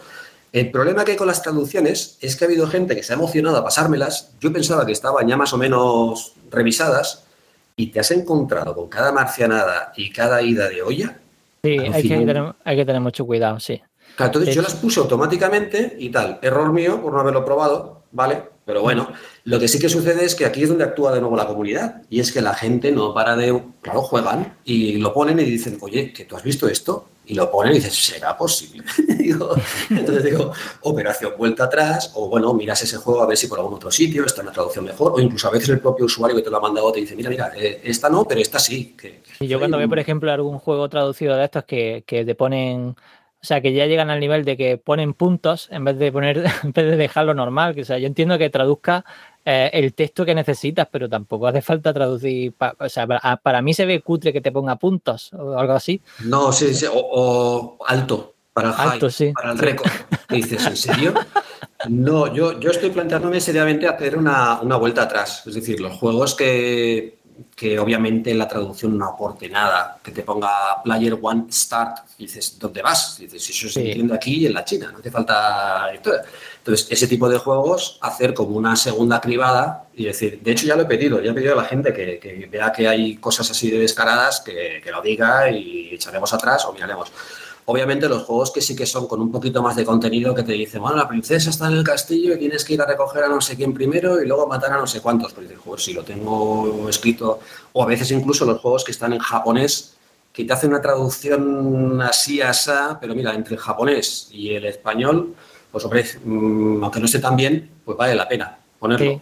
Sí, sí, sí, sí, pues sí, están viniendo un montón de, rechazos por parte del cliente, sí. ¿Esto qué es? ¿Qué has puesto aquí? es que eso es, si en realidad eh, grupos de gente que, porque también ahora lo que ha pasado es que de pronto se está introduciendo un mogollón de ROM de, de, de, de, NES, de Super Nintendo y tal, pero claro, son como muchísimas ROM que la verdad, pues yo creo que no le puedes tener tanto cuidado y, y sí que había antes proyectos de gente que sí que cuidaba muchísimo las traducciones, eran realmente juegos que llevábamos muchos años que a lo mejor solo estaban en japonés o eran juegos con un inglés muy complejo, de estos que van muy rebuscados. detrás de un juego, eso es. y en realidad son tres o cuatro traductores y, y al final también todos hemos aprendido un poco de ellos, porque yo, por ejemplo, el Zelda que fue el que yo hice la traducción fue gracias a que mm, a que ellos me ayudaron. Estaba pensando los nombres, pero ahora mismo no me salen ni para no decir algo que no sea. Eso es, prefiero. Pero bueno, son, gente del otro lado. Están casi todos en la comunidad del otro lado y son gente súper maja. Que lo que habéis preguntado de, si lo hacía yo tal, que bueno, que yo soy el que lo, digamos, lo proceso, centralizo. Digamos, está toda la información está en mi disco duro. De hecho, bueno, yo tenía, lo tenía todo en un disco duro de 4 teras y, y unas navidades me fui, ahora, fue el año pasado, sí, y me hizo catapum mientras estaba fuera de casa y nada, yo conectaba y aquello no funcionaba y bueno, pues tal y cuando volví efectivamente había muerto de, la cantidad de horas, porque claro, esto al final yo cuando lo pongo a compartir, lo pongo a compartir, lo subo quizás a, Google Drive por, por, lo mismo, porque hay gente que me ha servido una cuenta de estas gordas para servirlo, aunque era en Google Drive, eh, esto es lo que se llama morir de éxito. Cuando llega la gente y se lo descarga tantas veces, los de Google Drive ven algo raro y lo paran y dicen, mira, esto hasta que no pase un tiempo, además son archivos gordos, hasta que no pasen X horas no puedes volverlo a intentar. Y cuando llegas tú ya se lo ha llevado otro. Entonces, al final lo que he hecho ha sido quitarlo de Google Drive porque no tiene sentido. Es que no se, al final no se puede bajar. Para eso hay un truco, ¿eh? Si, sí, no sabe la gente que te lo copia en tu, en tu Drive, le da a copiarlo a tu Drive y ya desde tu Drive se te deja bajarlo. Claro, pero es que no hay, no, hay, mucha gente que tenga los 128 gigas de una imagen. Ah, eso, claro, entonces al final, claro, decías, dejo las pequeñas, pero la verdad, al final dije, mira, si al final, o con Telegram, que, bueno, si estás muy interesado, pues acabarás, y no lo tienes, pues acabarás pasándolo vía web o lo que sea, tal, te registras y ya está, que al final hay tanta gente ya en Telegram por otras razones o eh, vía torrent. Y claro, vía torrent, el primero que puse eran 700 gigas. Porque dices, joder, es que pones la de 128 de no sé qué, la de Windows, la de no sé cuánto, la de no sé menos. Ahora pones que si los juegos, los packs, pues si alguien se los quiere poner en otra plataforma, pues los dejo por aquí sueltos. Es decir, pero sueltos es sueltos. Es decir, la carpeta de Dreamcast, ahí está Dreamcast, con los juegos uno a uno sueltos, las fotos, los vídeos, todo, para que si alguien quiere entrar en el torrent y solamente bajarse uno, en vez de bajarse un zip gordo y descomprimirlo todo y tal, pues ahí lo tiene, para eso está el torrent. Pero claro, ha ido engordando y poniendo unas, poniendo otras. Hace ya un par de ediciones puse una para PC de 300, 230 gigas, para que alguien, si se le quiere bajar, diga, lo que total es para vagos, porque es, atención, para PC o para Raspberry, la Pi 3 y la Pi 4 y no sé qué más, tienes una versión que se descarga en un único enlace de menos de 2 gigas. Y en ese enlace tienes todas las BIOS, eh, juegos en cada plataforma para probarlo, eh, todos los mapeados listos por si luego pones más juegos. O sea, lo tienes todo listo montado. Es como si fuera una versión recién sacada de esto, listo para solamente ponértelo y ampliarlo a tu gusto. Meter las ROMs que te apetezcan. Si quieres poner las de la GOM, las pones, pero vamos, que te lo deja todo listo para partir, empezar y hacer lo que quieras. Pues bueno, eso se consigue en un archivo de menos de 2 gigas para todas las plataformas. ¿Vale? Y Luego tengo una de 32, donde tienes todos los sistemas clásicos como Mega Drive, Master System, tal, con la colección Bob completa. no todo el ROM set que no se pone, sino solamente, pues igual los 50 juegos listos, ya ni más. Es decir, para Bob, esos son los que hay y punto. ¿Vale? Y luego lo que son sistemas más gordos, pues por ejemplo como la PlayStation que tiene juegos más gordos, pues pones una buena muestra de juegos muy interesantes, también de la lista de los mejores, que sean tal. Y luego dejas ahí abierto para que el que quiera se baje del torrent un paquete que contiene todo el resto de la colección Bob para ese sistema. Pues aún hay gente que es muy vaga y me dice, es que yo no quiero la imagen de 128. Y digo, bueno, pues ¿quieres 128? Total, es copiarlo, pues yo te lo pongo, vale, toma, la imagen de 128, que no es más que copiarlo, ya está. Y la gente me decía, no, tal, pues yo quiero una imagen tal. Mire, ¿sabes qué? Tú lo quieres, pues yo te lo pongo. ¿Quieres 230 gigas de juegos de PC? O sea, para la versión de PC.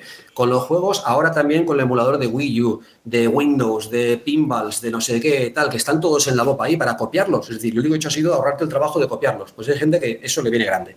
bueno, pues yo, total, lo pongo total. Como también los pruebas cuando lo están haciendo, y pues no es más que hacer la, imagen en la que he probado todo esto y ponerlo que tampoco. Pero bueno, el caso es que todo eso ha ido engordando y engordando y engordando, y ahora mismo hay más de un tera de, torrent que contiene eso, packs, imágenes en varios tamaños, en varios colores, para la televisión, para no sé qué, para no sé cuántos, que entras, que ahí yo, eh, todo muy ordenadito, pero tú lo sumas y claro, te has ido altera.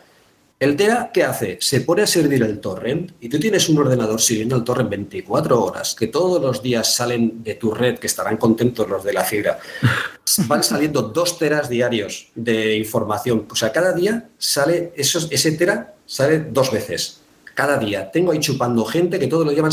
O sea, ahora mismo están chupando 35 megas por segundo continuos de media todo el rato, todo el rato, todo el rato, que eso es como ir creando una imagen todo el rato sin parar, grabándola a toda velocidad. Entonces hay un montón de gente que no para de sacar información de mi ordenador. Pues ese disco duro que tenía cascó y dije, bueno, voy a comprar un poquito mejor tal y me puse uno de 5 teras que también entre lo que hago yo, que si tengo el arroz por aquí, y luego los críos, el Fortnite, el no sé qué, el disco duro está lleno. Y no para de funcionar, no para de funcionar, no para de funcionar y es el ordenador principal de la casa. Entonces, eh, alguna vez me toca pararlo porque el crío quiere jugar al Fortnite porque si está, si está haciendo eso no va bien el ordenador. Claro, normal. Oye, basta que lo pares para que te diga uno que no va bien el torrent. Joder, macho, Pero es que fíjate, Nacho, si es que somos. 40 clientes chupando y ninguno compartís, ¿de qué vais?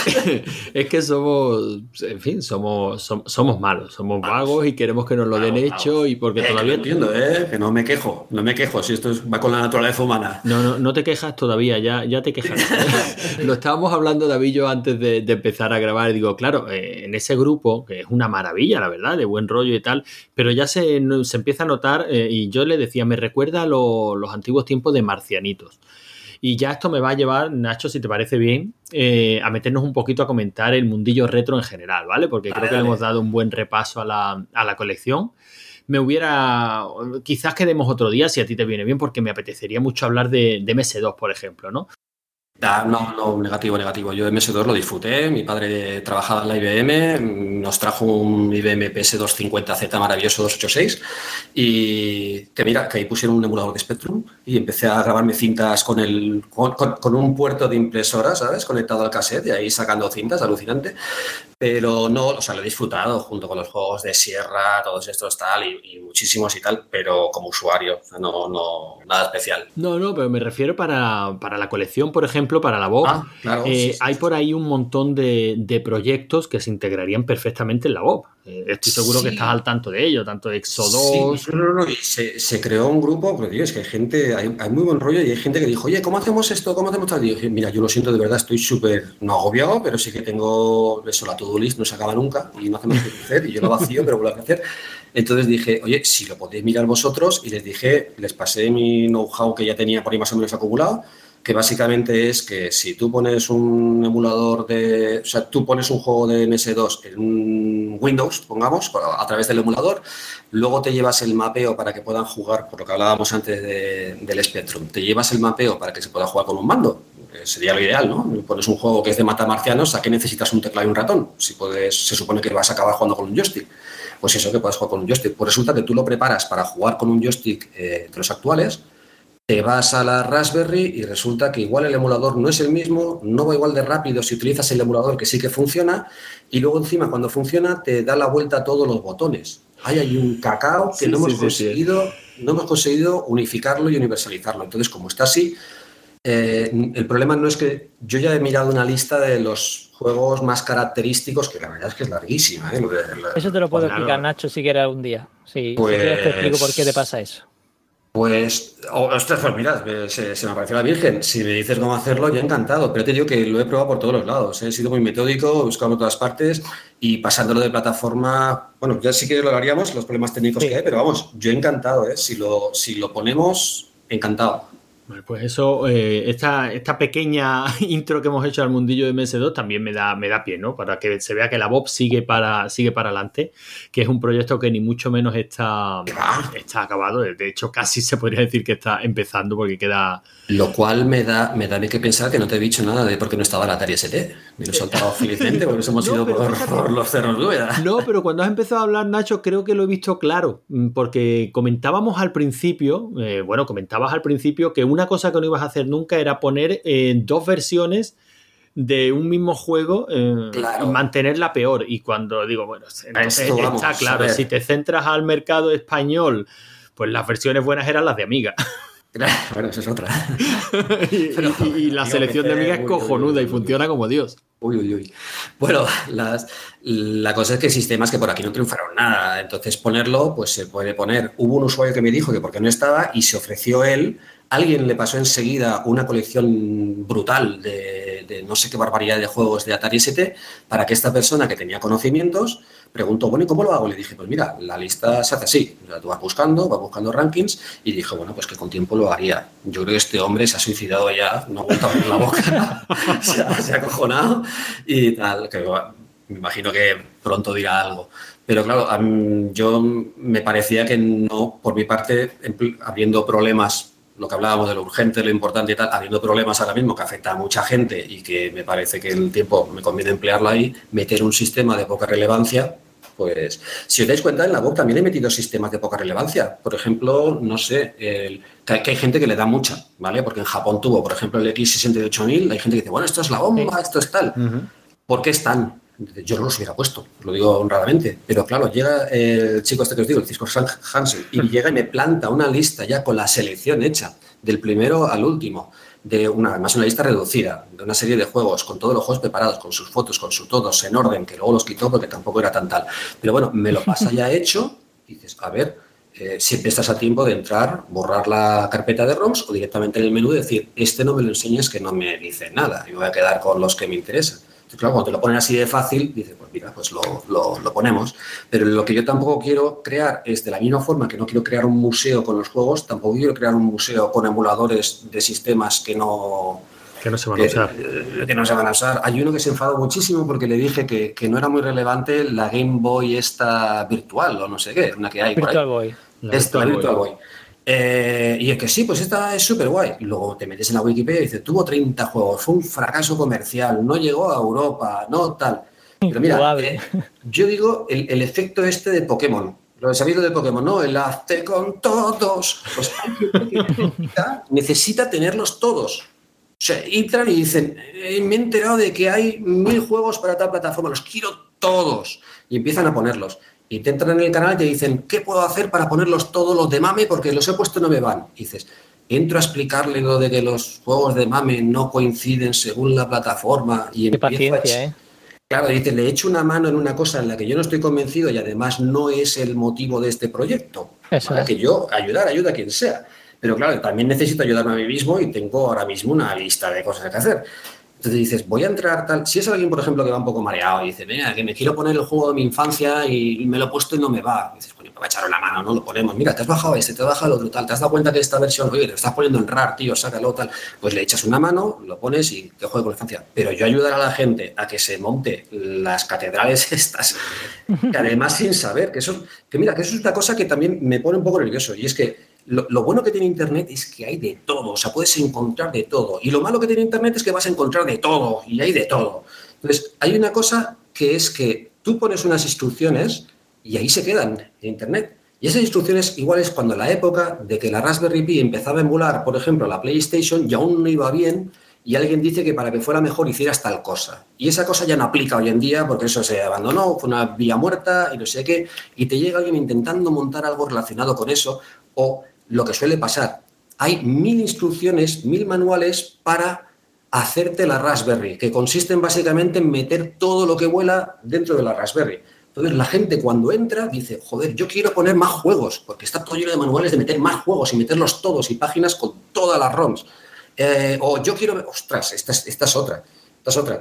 Eh, la usabilidad, como informático, la usabilidad. Imagínate que para entrar en, un cajero automático, ah, tú metes la tarjeta y aquí yo te empezara con una música de guitarrera. Y dices, vale, vale, venga, vamos a ver qué pasa. Eh, música guitarrera que no te dejara concentrarte. ¿Y ahí qué te hacen? Te aparece el director moviendo las caderas, ¿vale? Para que lo veas.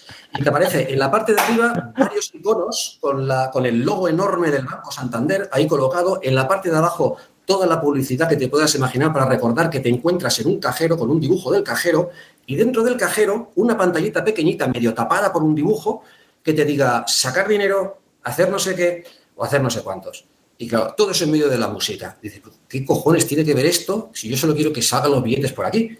Pues esto es lo mismo. La cantidad de imágenes o de programas para Windows o de PC o lo que sea, cuyo propósito básico es el escaparatismo, es decir, el juego que hay al fondo se queda pero muy al fondo, muy al fondo, muy al fondo.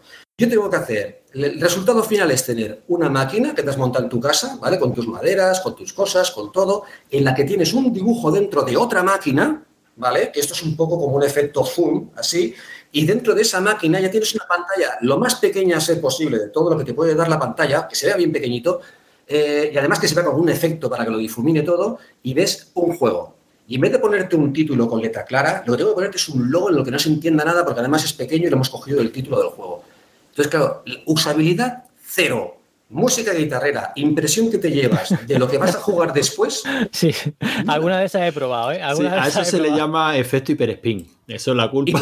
la culpa la tuvo el hiperspin. Todo tiene que ser eh, cosas que entran en la pantalla cada vez que cambias, que se mueven por arriba y por abajo. Oye, yo estoy muy viejo. Sí, sí, que vuelan.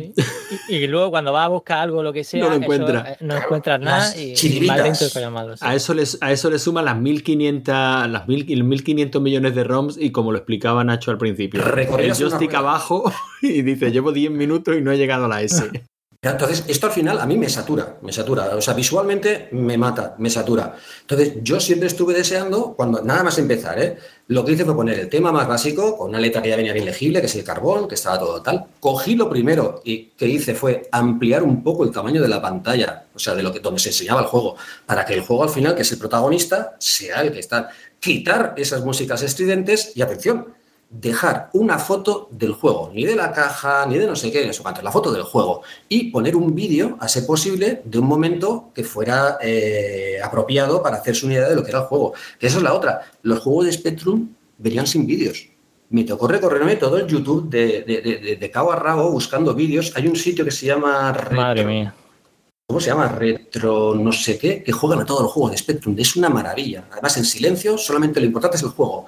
Entonces, te bajas el vídeo, buscas un trozo que, sea representativo, lo guardas y cuando luego te metes en el Spectrum, todos esos vídeos que salen es porque se han buscado uno a uno. Se ha buscado, no es casualidad, es el momento en el que está el Miner haciendo algo, no cualquier momento. No es la presentación, no es el no sé qué. Pues todo eso uno a uno. ¿Con qué objetivo? Pues al final eh, yo creo que es lo que, lo que ha triunfado. El día que yo vi la Batocera, que es una distribución de, de emulador, con ese menú que te permitía hacer cuadrículas limpias y poner pantalla, pantalla, pantalla, pantalla, pantalla, lo que verías en un cajero automático, que te pones pantallas bien gordas y es muy sencillo, es porque no te, no te descentres. ¿Tú has ido a jugar, sí o no? Sí, bueno, pues, eh, ¿qué, esperas encontrar? Juegos. ¿Y esto qué son? Los juegos, los estás viendo, ahí tienes la pantalla, te puedes mover. Yo me pongo en el lugar de mis críos, que tienen 9 y 12 años.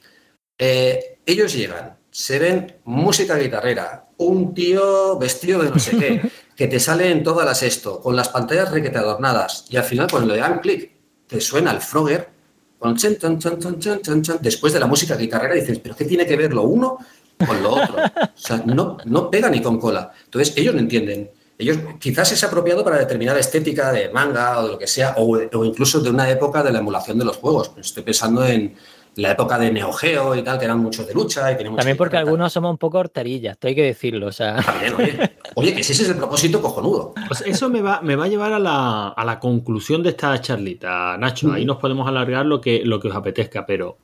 Eh, ¿Realmente crees que los aficionados al retro, el mundillo retro, ya creo que ha quedado claro que nos conocemos todos, que no somos tantos, que hemos coincidido en, las mismas páginas o en los mismos proyectos? ¿Realmente crees que los aficionados al retro juegan al retro o, les gusta montarse megaproyectos con música guitarrera para enseñárselo a, los amigos cuando vienen a casa, pero luego a la hora de jugar realmente jugamos más bien poco? Claro, es que aquí, o sea, aquí viene la cuestión con lo de, los temas o cambiar opciones o cambiar lo que sea. Que hay gente que se me ha llegado un poco a enfadar y yo entiendo por qué. Y es que hay muchos canales que están hechos con la intención de que la gente eh, es una intención didáctica. Es decir, tú te has comprado tu Raspberry y lo que vas a hacer es ponerte la imagen y empezar desde cero, o si quieres coger una imagen que esté, pero bueno, eh, Claro, llego yo como elefante en cacharrería y digo, toma, y además que sea lo, más fácil posible, sobre intención de que no tengas que entrar ni, ni, en un menú de texto, ni en un menú de nada. Y que si quieres cambiar el fondo, pues coño, ya te apañarás tú. Si quieres poner un tema que sea, pues eso, para cuando venga el cuñado y enseñarle la máquina, pues allá tú, ponlo. Es tu máquina, te la cargas tú como quieras o la destrozas como quieras. Pero que eh, a la hora de, de ponerlo todo fácil, pues hay gente que un poco se ha enfadado porque dicen, coño, es que hay gente que igual ha perdido la oportunidad de recorrer esos mil juegos y de ir buscando los que le gustan. Y dices, hombre, pero no, no quita lo otro. Lo que yo sé que estoy convencido es que hay gente que jamás se le hubiera ocurrido entrar eh, quizás en el Spectrum o quizás en el Amstrad o quizás en el otro por el, porque entra, pone cualquier juego al azar, es una castaña, ¿vale? No le transmite nada lo que realmente fue ese Amstrad o ese Spectrum o lo que sea, porque es que no ha ido a un sitio. Tú imagínate que entras en un juego de estos de Spectrum de la bolita blanca moviéndose tal y qué castaña ha metido y que además cuando entra ni siquiera funciona porque el joystick no va y además está. Entonces, mi intención era por eso, pues hay gente que se ha enfadado porque dice, claro, es que tú le acabas de cortar, digamos, una vivencia personal de desarrollo. ¿Qué dice? no. ¿Qué dice, A ver, que lo puedo entender, que lo puedo entender, pero es que yo creo que, que hay gente pató hay gente que cuando ve que el vecino tiene una máquina que se ha montado, no quiere ni el proceso de desarrollo, el tío es fontanero, sabe de lo suyo, pero no sabe de informática, ni de grabar imágenes, ni le viene todo muy grande, ni, obviamente no sabe nada de poner una imagen desde cero, no tiene conocimientos informáticos, ni falta que le hacen en el fondo. O sea, él quiere lo de jugar de cuando era pequeño y en su momento no sabía cómo era la informática, él no se dedicó a la informática, sabe de fontanería y él lo que quiere es poner la máquina y que le vaya, ya está, o ponerlo en la tele, o ponerlo lo que sé dónde, y ese es mi objetivo, es decir, ponerlo lo más fácil para que pueda recordarlo. Que luego la gente se pica y le apetece, eh, pues eso, profundizar más, o incluso gente que dice, mira, yo tuve la Super Nintendo, estamos ahí con la Super Nintendo de, ejemplo, ¿no? Eh, y la Super Nintendo era maravillosa, has puesto 50, 100 juegos, pero resulta que yo lo que quiero es eh, poner los que me gustaban a mí, coño, pues para eso lo tienes. De hecho, de hecho, una de las cosas que hice, que, estoy muy orgulloso, es que en una de las partes de los menús, según te vas moviendo, Mega Drive, eh, Mega Drive, Super Nintendo, lo que sea, pues puse una parte nueva al lado de todas las principales de configuración y tal, que se llama ayuda. Y que cuando entras, lo que hay son vídeos de ayuda. Ni YouTube, ni historias, ni, ni leches. Sino ahí tienes un vídeo que te dice, el primer vídeo, cómo salir del juego cuando ya estés dentro. Obviamente, error, porque habría que ponerlo forzosamente. La gente te lo pregunta cuando ya está dentro y jamás se va a ver el vídeo antes. Pero bueno, el vídeo está ahí. Vídeos de, oye, ¿y cómo cambio los bordes de pantalla? Los quito porque me molestan. Pues mira, lo puedes quitar. ¿Y cómo hago para, para pues quitar una cosa, estas líneas? Una propuesta, ¿por qué no haces que por defecto la voz tenga el ese menú de ayuda lo primero? O sea, que cuando entres sea eso y el primer vídeo sea cómo salir del juego y el segundo sea cómo poner por defecto el sistema que tú quieras. No, pero, sería una maldad. Hay gente que ya sabe de qué va. A mí lo que me gusta, de verdad, a mí me gusta el qué poco, qué poco, qué poco juego da, Nacho. Mira, sería una canallada, ¿eh? pero un día se me puede olvidar y que quede ahí. Mira, el efecto, el efecto wow, este a mí me gustó mucho, yo lo disfruté. Y la primera vez que puse una imagen, eh, el efecto wow me encantó. O sea, eso de llegar y de repente eh, entrar en el menú de Mame y verte ahí esos juegos que, bueno, había mucha porquería, pero da igual, ver muchos juegos, eso a mí me encantó.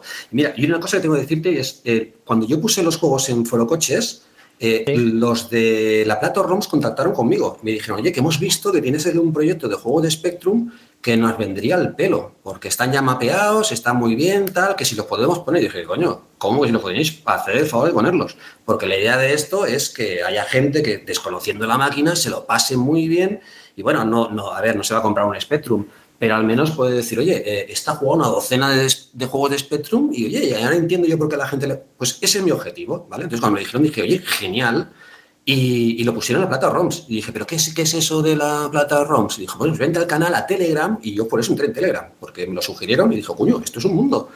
Eh, y probé la plata ROMs. Y la plata ROMs es una imagen que lo que tiene es eso, tiene bastantes ROM sets completos, sobre todo los que son pequeños, de, distintas plataformas, desde tal. Y yo entré y dije, coño, pero esto es una mina para sacar juegos y para sacar tal. Y de hecho, o sea, no te imaginar, prácticamente se puede decir que los primeras, todos los juegos que hice en las primeras versiones salieron de ahí. Y yo, ese efecto de entrar en la plata ROMs y decir, wow, esto está súper chulo, este menú está muy bien, que ellos no son tan bestias de poner burradas y tal, ponen unos menús muy, muy chulos, muy, muy limpios y muy tal. Y entrar y decir, joder, qué chulo está esto. Y además ellos pusieron también otro efecto wow, y es que dejaron por defecto los marcos, que entonces era complicado montarlo, lo siguen manteniendo. Los marcos, la putada es que tienen que ir los marcos y tienen que ir los efectos de scan, ¿vale? Los puedes quitar, los puedes andar con menú, historias y tal. Pero bueno, ese efecto la primera vez que entras dices, está chulísimo, esto está chulísimo. Sí, entiendo que la gente se, se, engancha a esto, está maravilloso. Luego ya lo de la cantidad de ROMs y tal, a mí no me encajaba, pero comprendo que haya mucha gente que le guste. Y de ahí, bueno, darle las gracias a ellos porque cojonudos, o sea, lo tienen todo. Además, son un montón de gente y cada uno hace una cosita, cada uno pone tal, y son también muy tiquismiquis con las versiones de las ROMs, y eso es una gozada cuando entras, ver lo que, está todo hecho con tan buen gusto. Pues este efecto yo lo quería llevar a la, a la, a la voz, de que cuando entres digas, joder, qué chulo está esto, ¿no? Aquí está tal. Entonces, por eso, eh, no sé si lo habéis visto, cuando entráis nada más entrar, lo que te aparece directamente un vídeo de un juego en marcha. Música, ni historias, ni nada. Te aparece eso. Entonces, al final se ha creado un poco de simbiosis con lo de la Plato ROMs y ahora hace una semana más o menos han sacado una última versión que lo que han hecho ha sido renovar y volver a poner y tal. Y además había sistemas que no ponían y los han renovado. Y mi sorpresa es que han cogido un montón de, los de ordenadores de 8 bits, han cogido un montón de, sistemas. Han puesto el del Spectrum, el Commodore. Bueno, hostias, no, hemos hablado, esto se nos puede hacer eterno, pero el Commodore, si el Spectrum fue complicado, ¿vale? Pues complicado por tiempo, ¿no? O sea, no había dificultad técnica. El Commodore sí que había dificultad técnica para montar, para montar el Commodore. El Commodore fue la leche de complicado porque yo alucino cómo puede haber un emulador más complicado de, manejar, de opciones. No entiendo nada. O sea, me parece una marcianada de, emulador. Y no solo eso, sino que además, esto es una crítica total, ¿eh? ¿Eh? me pongo negro porque cada versión que sacan, los mapeos no valen del anterior. Por lo cual, estoy manteniendo la versión 3.0 de Dios sabe cuándo. Ellos, eh, en, cualquier en cualquier imagen que te bajes, te ponen inmediatamente el matocero o lo que sea, te ponen la última versión. Pues yo la retrocedo inmediatamente porque en las últimas versiones no funcionan los mapeos. Estoy mirando a ver la manera de hacerlo y tal. Eh, pues el Commodore tiene una pega y es que en la época de los del Commodore se puso de moda los grupos que se dedicaban a hacer demostraciones aprovechando el hardware del Commodore. Entonces te ponían... Una demo chulísima las demos preciosas, una pasada, pero claro, las tienes en un juego, las tienes en el otro repetida, en el otro repetida, en el otro repetida, todos los que desprotegían un juego ponían su sello por el esto. Y claro, cuando vas a entrar al juego, lo primero, que la carga del Commodore, por mucha emulación que le pongas, no sé qué narices pasa que no son capaces de hacer con el Spectrum, de cargarlo todo el bloque en memoria, por lo cual, aunque tengas un ordenador rápido, te vas a papar ahí sus 30 segundos para ir a jugar al Commodore. Eso se lo explicas a mi niño que ya se cabrea cuando tarda un minuto en Fortnite y, dices, no, es que cada juego de pones tienes que esperar. Y luego cuando entres además tal, claro, es inviable. Pero hoy en día no tiene mucho sentido. Entonces, ¿qué hice? Joder, me fui al emulador en el PC, busqué una manera de hacer snapshots, como haces con el Spectrum. Resulta que no estaban puestos en el emulador de las Raspberries y todo esto de RetroArch. No tenía puesta la opción de VSF, que es el formato de, snapshots, de, imágenes instantáneas del juego para poder continuarlas en ese punto en otro sitio. Tuve que mirarlo, la versión no coincidía, tal, y al final me curré los casi 350, son más, son más, casi 400 juegos de 450 que están puestos ahora mismo. casi los 450 juegos de Commodore están metidos todos con snapshots, es decir, se salta toda la parfelaria de presentación, de lo que haga, de lo que sea, de tal manera que entras y hace como el Spectrum. ¡Pam! En el menú principal le das Start y a jugar al juego de Commodore. Eso, que parece una chorrada, que dices, joder, pues si solamente pones a jugar, no os podéis imaginar la cantidad de trabajo que dio para conseguir todos esos juegos funcionando. Y esos juegos ahora mismo ya los han cogido los de Plato ROMs y los han puesto en la, en la última imagen. O sea que hay una simbiosis ahí que al final dices, joder, pero da, gusto ver que, en un sitio te cogen el trabajo ¿no? y tal, y da gusto pensar que va a haber gente que se va a animar y, por esa tontería de ponerlo que nada más entres puedas jugar, que parece una chorrada, pues oye, se vayan a animar a jugar a unos determinados juegos que de otra forma ni de coña. Yo entro en un juego hoy en día, me veo que están unas rayitas a los lados moviéndose, y vamos, no duro tres, lo haces lo hace si es tu ordenador. Si es el ordenador que tú tuviste de pequeño, sí te, sí te esperas, porque sabes lo que, lo que vas a esperar, pero si no. Mm, ¿Qué va? si, llegas de nueva, esto se ha roto, quitas y otro. Sí, sí, Claro, no entienden nada. Yo respecto a lo que a lo que decía Logaran de, lo, de, de, si jugamos o no jugamos, yo creo que hay diferentes eh, perfiles, ¿no? O sea, están los, los, los, ilustrados que, que, lo que hacen pues, es un poco decirte lo mucho que saben de retro, pero seguramente juegan poco o lo que sea. Porque, pues nada. O nada, pues La broma siempre es esa, pero aquí lo que. Mucho, lo, mucho que saben y como hay que jugar, aunque ellos no jueguen, ¿no? ahí, Tienes que jugar en la máquina original, tienes que utilizar un monitor CRT, tienes que. Por supuesto. Y si no, eso no vale. bueno, eso soy yo también un poco, pero bueno. tú eres un fiebre de los CRT de siempre, pero en el fondo no eres mala gente. Pero, no te por lo que hablaba yo de, un curso acelerado de un sistema, tú te pegas unas partidas a los primeros 50 juegos de, la plataforma, que es 50 no hace falta, incluso 15, y te sales con un regustillo de saber por qué la gente le gustó a tu sistema y por qué jugó, por qué dices, joder, le puede gustar, ¿no? Pero te puedes llevar una idea si no se lo pones fácil, que tiene que tardar un montón en cargar y tampoco entienden por qué, porque ellos no saben de ese sistema. Si además no funciona el joystick, si además resulta que en cuanto te has movido un poco empieza a cargar del disco y otra vez se atasca, cosa que hoy en día no se entiende. Entonces, si tú se lo vas complicando, pues yo creo que no a haber nadie que va a pegar un vistazo ni a nada. No le puedes decir, mira, ponte este juego de Commodore que fue la bomba. Pues no dura ni tres segundos. Entonces, si se lo pones fácil, eh, hay gente que se enfada porque dice, es que le has quitado la ilusión de, pasarlo, de, llegar a ese momento, de ponerte tú las rolls, de ponerte, coño, es que... Eh, yo creo que si tiene curiosidad por saber más, porque... Se picará. Sí, pero, eso el primer paso tiene que ser el juego. El primer paso tiene que ser jugar. Eso es, eso es. Claro. Entonces, ¿cómo, ¿cómo consigues atraer a alguien, lanzarle un gancho si se lo estás poniendo complicado? Pues no se puede. Eso no va, no va a ocurrir. Entonces, a mí todo lo que sea que la gente tenga facilidad para entrar y simplemente jugar de la manera más universal y de la manera más sencilla, pues eso me parece maravilloso. Y si es una plataforma, me da igual, como si eso lo montan en la Game Boy esta, o lo montan en la Switch, o lo montan en lo que sea. Si la historia es que al final esto no se pierda en el tiempo y que si alguien diga, oye, ¿cómo juego al Spectrum? Hombre, imaginaos hace un tiempo como lo que había que hacer para jugar al Spectrum en un PC era pues localizar un programa, localizar tal, tal. Ahora tú coges y con la excusa de que va a jugar a la Super Nintendo, que saben que funciona, o a la Dreamcast, o que ha visto por ahí, pues tú tienes un apartado ahí de Spectrum que con un poco de curiosidad, pues dice, pues vamos a ver de qué iba esto, que tanto que he oído hablar de las revistas y esas cosas. De viejunos, vamos.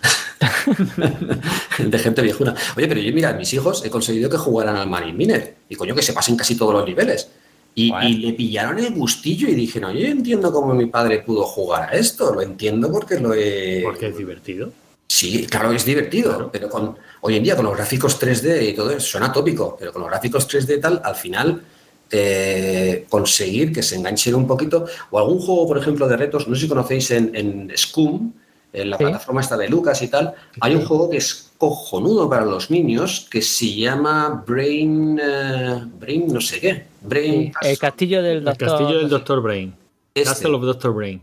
Este juego es genial. Este juego es una pasada para los chavales a los que les gustan los retos de, eso, de, puzzles, de no sé qué, de tal. Da igual los gráficos. ¿Sabes que justo tengo aquí de hace, no sé si 20 minutos que te iba a preguntar? O sea, porque se me ha ocurrido, bueno, en realidad tenía como una idea al inicio y tal, pero conforme hemos ido hablando ya, al final me he apuntado para decírtela. ¿No has pensado en hacer una voz para niños? Mira, me lo dijeron, mira, me, lo dijeron, ¿vale? Me lo dijeron porque eh, eso, se ve que hay alguna imagen por ahí brasileña. Bueno, los brasileños le meten a todo, vamos. Hay una imagen brasileña por ahí, bueno, bueno, haremos, pero hay una imagen brasileña que, que, la hicieron para niños. Entonces, también con un aspecto muy infantil, lo típico, que si es para niños hay que meter letra, la, Comic Sans esta con un poquito de tal. Y, y me dijeron, me dijeron, oye, ¿por qué no haces una cosa así? A ver, en realidad... Sería un proyecto chulo porque tienes que pensar en lo que le puede llamar la atención a un niño, lo que puede ser interesante, lo que puede ser, entre comillas, cultural para ellos, lo que les puede llegar, los que no les puede llegar. O sea, no es lo mismo una, una distribución que hacemos para nosotros en plan cultureta o como, que, como queramos llamarnos. Sí. Eh, y que a lo mejor mm, te da igual jugar un juego de rol y tal, que un juego que tú sabes que tiene que ser a lo mejor no demasiado frustrante como para que lo, lo renieguen o total, o sea, no sé, yo conforme íbamos hablando... se planteó y, lo pensé. Cuando vi la imagen esta, me la pasaron, me dije, mira, esto, esto estaría muy chulo hacer una cosa así. Yo lo vi y lo que había más bien era que habían puesto juegos infantiles. no, no me refiero a eso.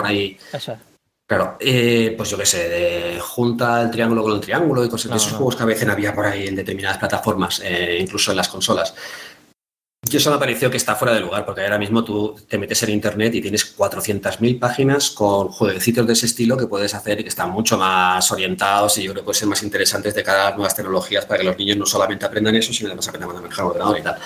Lo que sí que vimos y que está muy chulo es que hubo gente que lo propuso y al final se, se colocó. Y es que tú eh, dentro del menú de Emulation Station, que es el que te sale al principio y tal, tú puedes hacer cualquier tipo de, de colección, la que te dé la gana y además de hacerla, le puedes meter un logo, un dibujito y que quede incluso al mismo nivel que lo que sería cualquier plataforma. Igual que tienes Super Nintendo, que te aparezca, pues, eh, lo que se hizo. Se hizo unos grupos que dice, bueno, la colección ya está hecha, pero ¿a alguien se le ha ocurrido poner todos los juegos de fútbol, los de Spectrum incluidos, juntos? Sí. Y mira, se hizo una colección de Spectrum, eh, de Spectrum, perdón, de fútbol, que cuando entras es todo verde, porque son todo más fotos de campo, ¿no? Entonces ahí recorres arriba y abajo y hay igual 40 juegos de fútbol. Y está curioso porque dices, mira, hostia, esto es como recorrer la historia, ¿no? Porque ves los juegos de Spectrum lo cutres que eran, luego ves los del Neo Geo que son chulísimos, ves los de tal, alguno de Dreamcast, tal, tal. Y está muy chulo. El Mad Day mola, tío. Claro, sí, oye, oye, yo he jugado, ¿eh? bueno, yo me he hecho digo que, jugué, que, no digo que he jugado, ¿eh? No hace mucho. es, divertidísimo, además contra la máquina y lo lento que iba y tal. Sí, sí, sí. Eh, igual que el de baloncesto, el básquet tal. Eh, el Fernando Martín más que Fernando Martín va guay, se va súper bien. Dos a dos, ¿eh? Bueno, es unos pues, piques brutales. Pues de la misma forma que se hizo el de Spectrum, eh, el Spectrum, el de fútbol, también se hizo uno, por ejemplo, de pinball, con los juegos que habían, y pues mira, todos los juegos de pinball los vamos a poner aquí, que no es que los sacaras de las plataformas, sino que entras y están pues los de Game Boy, que tienen juegos de pinball chulísimos. Hay uno de Alligator, no sé qué, la venganza, que es bestial. Bueno, pues eh, se hizo uno de juegos de familia. La idea es pensando en juegos que te gustaría jugar con tu hijo. ¿Qué, tenían que tener? No nos pasemos de sangre, se hizo, se hizo como una especie de requerimientos. Que no sean violentos, obviamente que no tengan nada picante. La verdad es que no hay, juegos, no hay juegos porno, digamos, ¿eh? no hay juegos sexy ni nada. No nos hemos querido poner pensando en que igual alguien se puede echar atrás. Yo creo que se podía poner de alguna manera en plan ocultándolos y tal. Pero tampoco hay muchos y volvemos a lo mismo. Es algo tan específico que el que le apetezca que se lo busque. No, no vamos a liarla por. Tampoco es liarla, pero no vamos a hacer de algo que. Ay, me estás curioso. Es curioso que tampoco interesa tanto. Claro, es que realmente, Nacho, la selección, mm, el mismo proceso de selección va a descartar una gran cantidad de esos juegos. Nosotros en el podcast lo hemos hablado en muchas ocasiones y juegos eróticos que recuerdes, al final vas a recordar los buenos. Y claro, hay este cuatro, y esos cuatro creo que están, ¿no? Es, que, más que eróticos medio picantes, ¿no? El de las líneas estas que tienes que ir dibujando con el gremlin que va moviéndose, tienes que esquivarlo. Pero ese juego, cuando entras al principio, si el chaval no sabe de qué va, no le va a traer porque no va a haber nada picante. Sabe lo picante después de haberse peleado con tres pantallas. Y yo creo que los chavales eh, mejor que lo sepan, ¿no? No se van a enterar. No creo que, no creo que lo intenten si no saben lo que hay detrás. Hmm. Pero bueno, una de las colecciones, la que se hizo con lo de tema familiar, se pusieron requerimientos y la verdad es que quedó una, una, colección muy chula. Por ejemplo, se pusieron juegos como el de los Simpsons, siguen estando de moda. Entonces, juego de los Simpsons, pues los chavales, los míos se lo han pasado entero. Se lo, imagínate tres chavales ahí pegando a todo lo que se mueve, saltando. el momento este de competición que tienen que apretar para hinchar un logo, todo. Sí, sí, que tienes que estar dando la botona de Exacto, pues ese estilo de juegos es, se pusieron, oye, y salieron casi un centenar, me parece, y la verdad es que entras y no quitarías ninguno. Y son todo eso, juegos que si son de peleas, que sean de peleas eh, figurativas, que no sean de sangre, ni no está el Mortal Kombat, no está nada de eso. Y a, mí me gustó. La verdad es que no lo uso, ¿sabes? Porque al final dejo a los chavales y les digo, mira, jugad a lo de Crash, porque sé que no hay nada especial. Y al final acaban jugando a un juego de la PSP, que es, tú haces de ogro y tal. Se lo pasan increíble. Sí, está, está chulísimo, no lo habéis visto, yo, yo diré cómo se llama, pero es un juego, es el contrajuego. Tú haces de, de malo y vas chafando a todos los sin sangre, ¿eh? Vas chafando a todos los que intentan defender a la princesa. Y tu idea es raptar a la princesa, es el, es el, anti, el antijuego. Y está hecho con unos gráficos muy gordos que a los chavales les encantan, tiene animaciones muy divertidas y gestos muy raros y, les encanta. Por que ellos mismos, la verdad es que les puedes soltar y como también hay categorías, que si a los niños, por ejemplo, a los niños no les gusta nada los juegos de eh, los juegos de primera persona de disparar, tipo cabal y tal, no les gustan. Entonces, cuando entran, eso directamente se lo saltan. Tampoco les gustan los juegos de disparar, pues eso se lo saltan. Pero, por ejemplo, sí que les gustan los juegos de, de tipo ir avanzando y disparando. Plataforma, ¿no? Algo así, ¿no? ¿Cómo se llaman? Hay uno que es un, no sé qué, ¿cómo se llama? El Street Riders, uno que es de vaqueros que van avanzando. El Sunset Riders. El Sunset Riders, este ese les encanta, se lo han pasado varias veces, pero claro, es muy divertido. Está el malo que si dispara, ellos se ponen abajo, tal. Lo que me, lo que me lleva a, otra cosa, y es que cuando nosotros éramos pequeños, tú ibas al bar, ibas al no sé dónde, yo íbamos al bar Torrent, que siempre tiene una máquina, nos dejaban pasar, aunque se supone que los niños no podían estar a partir de cierta hora. Entonces tú te colabas y decían, estos niños no hacen más que echar monedas, no se meten con nadie, se van a ir a la máquina y ahí se quedan jugando al Pitfall 2 o lo que sea, ese... Pues pasaba de nosotros y nos dejaba. Bueno, pues eh, nosotros cuando teníamos eh, que jugar con las máquinas recreativas, pues tú tenías un presupuesto limitado, que era pues las 100 pesetas, los cuatro partidas que eran 25 pesetas partida, 5 duros, y eso era todo lo que tenías. Entonces, con eso tenías que pasar la noche, tenías que comprarte algo y además jugar la partida con tu amigo que te cambiabas. Y claro, cuando tú tenías que jugar con el presupuesto limitado y con las vidas limitadas, tenías los sentidos al máximo. Intentabas buscar el que te venía, intentabas saltar cuando tocaba. Te quedabas sin dinero y estabas dándole vueltas para ver eh, cómo lo ibas a hacer en la siguiente partida que jugaras. Cuando llegabas, intentabas acordarte, al final te lo sabías de memoria la primera parte hasta que llegabas al trozo donde nunca te habías pasado el juego. Joder, el Ghost and Goblins yo mm, me lo paso casi con los ojos cerrados. Y todo eso es porque tenías el presupuesto limitado. Ahora los chavales, tú los pones, tienen presupuesto limitado y lo que aprenden es que me matan, no pasa nada. Yo tengo aquí 75 monedas metidas, le voy a dar al play y voy a continuar por donde iba. Porque pero yo eso, yo eso en mi, en mi máquina arcade, por ejemplo, mi máquina arcade va con monedas y nosotros tenemos unas monedas, de hecho fueron las monedas que hicimos de Marcianito. Yo, estoy por poner un limitador de algún tipo. bueno, en casa existe la norma, y además la norma de, obligado cumplimiento, ¿eh? eh Tres partidas. Que no, no, se juega con una moneda. Y si te matan, vuelves a empezar. Y, y, fíjate qué curioso, lo comentamos alguna vez en algún, en algún programa, hasta ese momento, eh, mis chavales, yo tengo dos niños igual que tú, bueno, niño y niña, 9 y 12 años también. Hasta, hasta, ese momento no les llamaba mucho la atención. O sea, les gustaban los juegos, evidentemente echaban una partidilla, si no había otra cosa mejor que hacer. Pero pique real, claro, no, no, lo han tenido nunca. Hasta que yo impuse la norma. Digo, no, no se puede continuar una moneda. Y a partir de ese momento ya empezó la, el pique real. Ya empezaba mi niño alguna tarde. Venga, papá, a ver si nos ah, pasamos este. Venga, a ver si nos pasamos este. Venga, que la última vez no nos pasamos esta fase. Eh, para mí es clave. O sea, no se puede jugar con continúes infinitos. No se puede. Yo, de hecho, tengo quitado de los juegos de mame que se puede, tengo quitado los continúes. Porque, sí, sí, es que te cargan la experiencia de juego. o sea, en el menú de mame puedes decirle que continúes no. Algunos juegos tienen la opción, otros no tienen el, el switch ese activo y, lo puedes poner. Y yo además hice otra cosa más, que, a lo mejor ya suena todavía peor, pero bueno, la, idea que yo tenía, por ejemplo, en mi máquina arcade era que cuando enciendes la máquina, cada semana, dentro de los juegos que yo tengo marcados como favoritos en, el, eh, bueno, en la lista de juegos, ¿no? Tengo algunos marcos como favoritos. Dentro de esa lista, se, eh, cada semana cambia el juego. Entonces, cuando tú enciendes la máquina arcade, te sale un juego por defecto.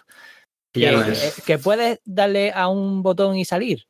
Sí, pero como cuando la arranca ya te sale con un juego, pues digamos que casi que te, como que te anima a esa semana a jugar a ese juego.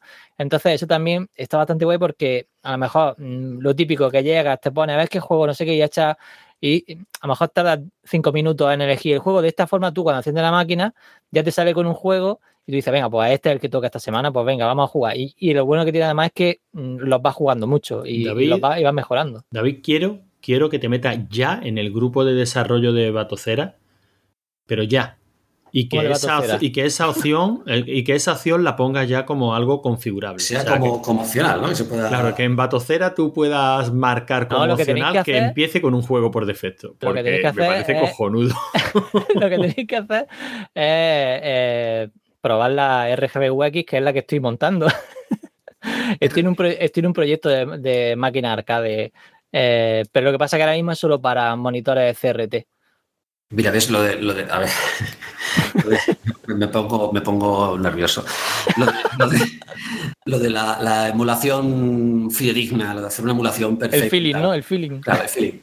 Que a ver, eh, claro, o sea, los que lo vivieron, los que lo vivimos y vivimos como en las pantallas de tubo y tal, los niños de hoy en día no tienen ni idea de lo que es una pantalla de tubo. De hecho, yo rescaté el otro día una televisión para conectarlo por hacer la prueba de que funcionara bien la Raspberry en, una televisión vieja y alucinan. De momento escuchaban un pitido extraño que no sabía lo que era, que yo no lo oigo porque estoy sordo de esas frecuencias como todos. Y decían, ¿pero qué es este ruido? ¿Qué es de tal?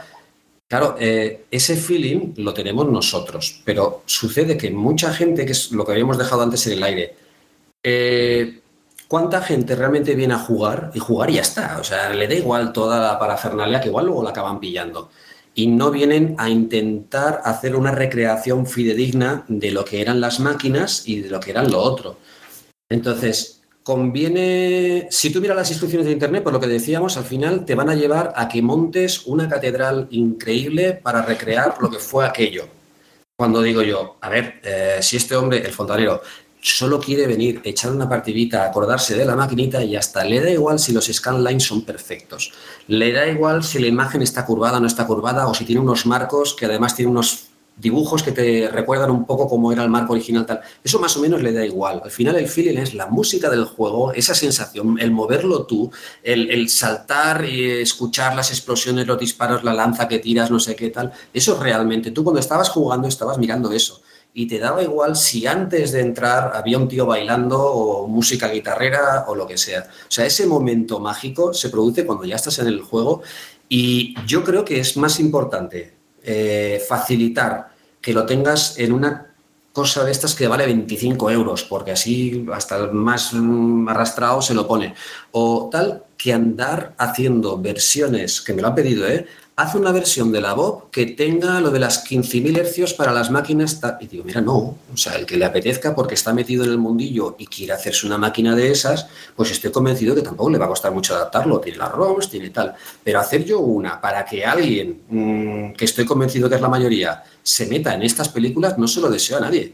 Ya te digo yo que va a haber una versión de RGVX con, con, la, con la voz, porque ya haremos algo juntos. Porque ya, ahora que sé que está en. Y tendrá su público y que vamos Y que vamos.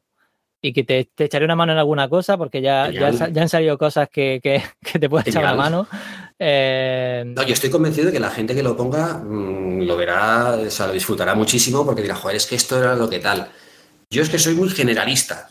Prefiero, no, no, me parece perfecto. Si es que- prefiero disparar a lo gordo, ¿sabes? A lo gordo que permita que llegue más gente antes que irme a una cosa muy especializada que estoy convencido de que poca gente al final lo va a acabar apreciando, aunque sé que los que lo aprecian, vamos, es una pasada. O En sea, cualquier caso, Nacho, fíjate que lo que es el core de la Bob de tu colección, Mm, que es el núcleo, el corazón, que es esa selección de juegos, mm. eh, ya está hecho. Y como tú mismo has dicho, Claro. es adaptable a pues prácticamente a todo. O sea, si ahora David se curra una, una distribución específica para máquinas recreativas que saque los 15 Hz, CRT, para conseguir una no ya una emulación, sino un, un desarrollo perfecto de esos juegos, bueno, pues ya tienes la selección, ¿no? O sea, ya hay Está, un, está.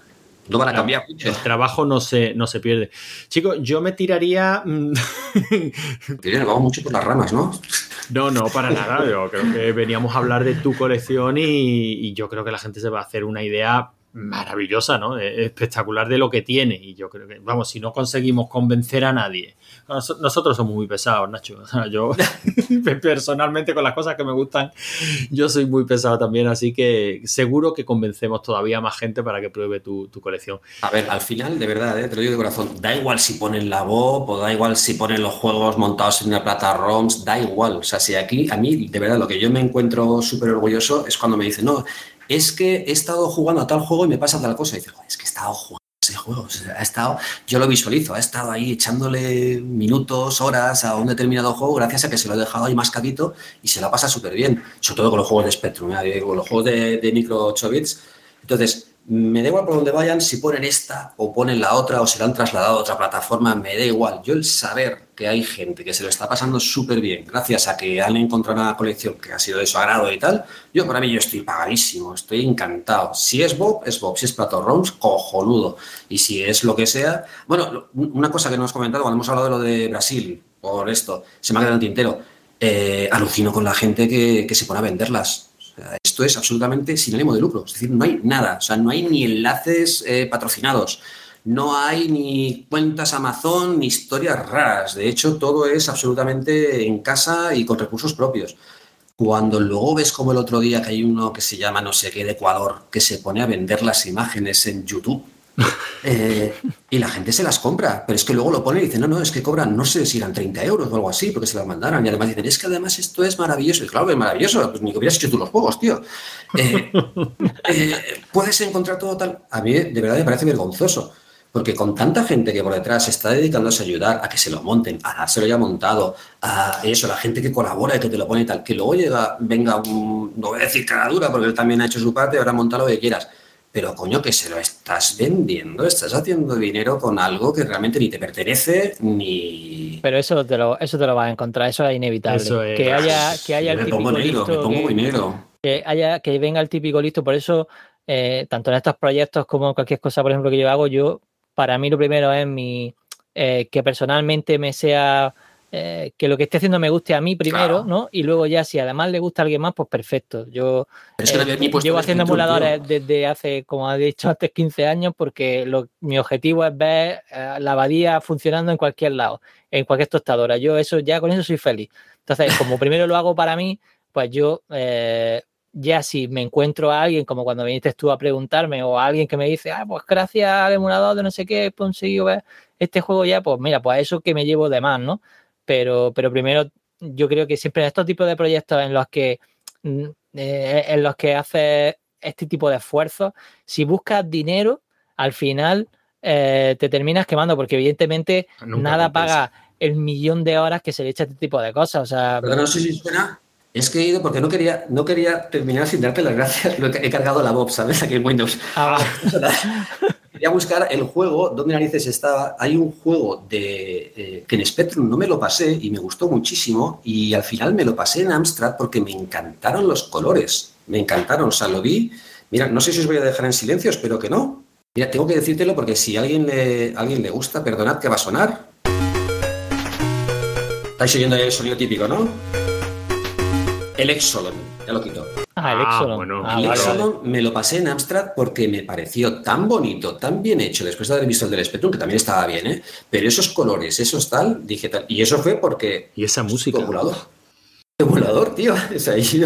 El tan, tan, Ese, pues el, me lo pasé porque tú habías hecho el emulador y me lo pusiste fácil también para poder mapearlo, hacerlo, etcétera. Y oyes, eh, hay mucha gente que le echa horas con los shaders, con los tales, con no sé cuántos. Yo también tengo que reconocer que le echa muchas horas haciéndolo, pero es que yo haciéndolo me lo he pasado en grande. O sea, me he parado, se ha hecho falta para disfrutar un juego en condiciones y lo demás vendrá más tarde. Entonces, si yo disfruto y sé que otra persona eh, ha disfrutado igual, yo vamos pagadísimo, encantado. Bueno, pues esperemos que la gente, con esta primera parte, Nacho, ya te emplazo a otra, ¿eh? Muy bien que con esta, que con esta primera parte la gente sí ha disfrutado lo mismo que hemos disfrutado nosotros de esta charlita, pues nosotros, también nos damos por, pagado. Por supuesto, mm, seguiremos hablando de este tema. Nos ha quedado el cacharreo, nos ha quedado. Sí, hoy hablando de cacharreo, no me voy sin darle las gracias a Nora Rodríguez, que es una persona que me ha enviado una Raspberry Pi 4 solamente para que montara la imagen, para que veas el nivel de, gente que, que, joder, que arriba el hombro y dice, pero tío, no me esperaba una cosa así. Y aparece una Amazon con la Pi en la puerta para que le, haga la imagen. Digo, pues, pues, pues, aprovecha, Nacho, si se nos ha quedado algo por preguntarte. creo que hablaremos, hablaremos, pero que, que ostras, mm, no podéis sin, sin darle las gracias por el gesto. No, no, no, no, por supuesto. Este, este mundillo tiene cosas mm, comentables, no diré ni siquiera criticables, porque al fin y al cabo lo que, lo que pasa es que vamos para viejos. Y los viejos, pues tenemos nuestra, tenemos nuestra rareza. No voy a decir, pero mi mujer me tiene calado. una, una de esas rarezas es que nos gusta reunirnos de vez en cuando y hablar de, de esos locos cacharros, de esos viejos cacharros. En fin, aquí hemos estado David, David y buenas noches. Buenas noches. Yo me lo he pasado genial. Yo, a mí me ha, pasado. Te has, sabido poco, yo lo sé, David, me sabe, y me sabe fatal, pero sabes que, bueno, tenemos una limita. Que sí, que sí. tenemos un, horario marcado. Tampoco podemos publicar programas de cuatro horas que luego, no, luego nos regaña. Hay más días que judías. Exacto. Y bueno, también ha estado aquí Nacho, el creador de la voz. Probad esa colección o cualquiera, pero jugad, ¿no, Nacho? Ah, que sí, claro que sí, que aprovechen. Bueno, y servidora de ustedes, Logarán, que se despide hasta el próximo rigor y criterio. Adiós. Adiós. ceiling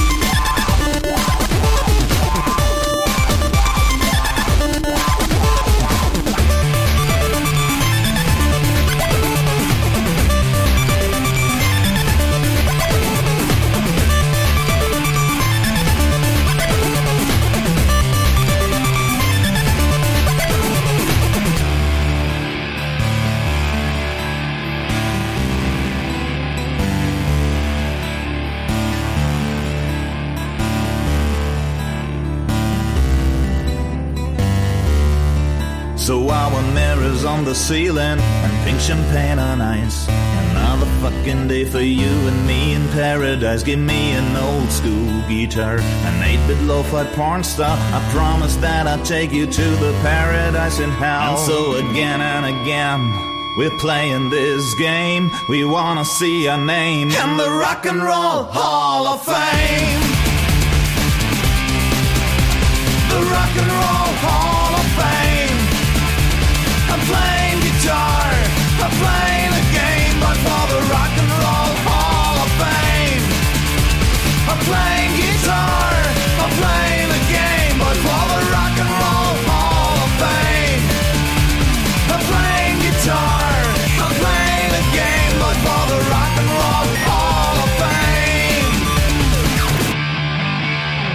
Rigor y criterio. Porque no tenéis ni puta idea.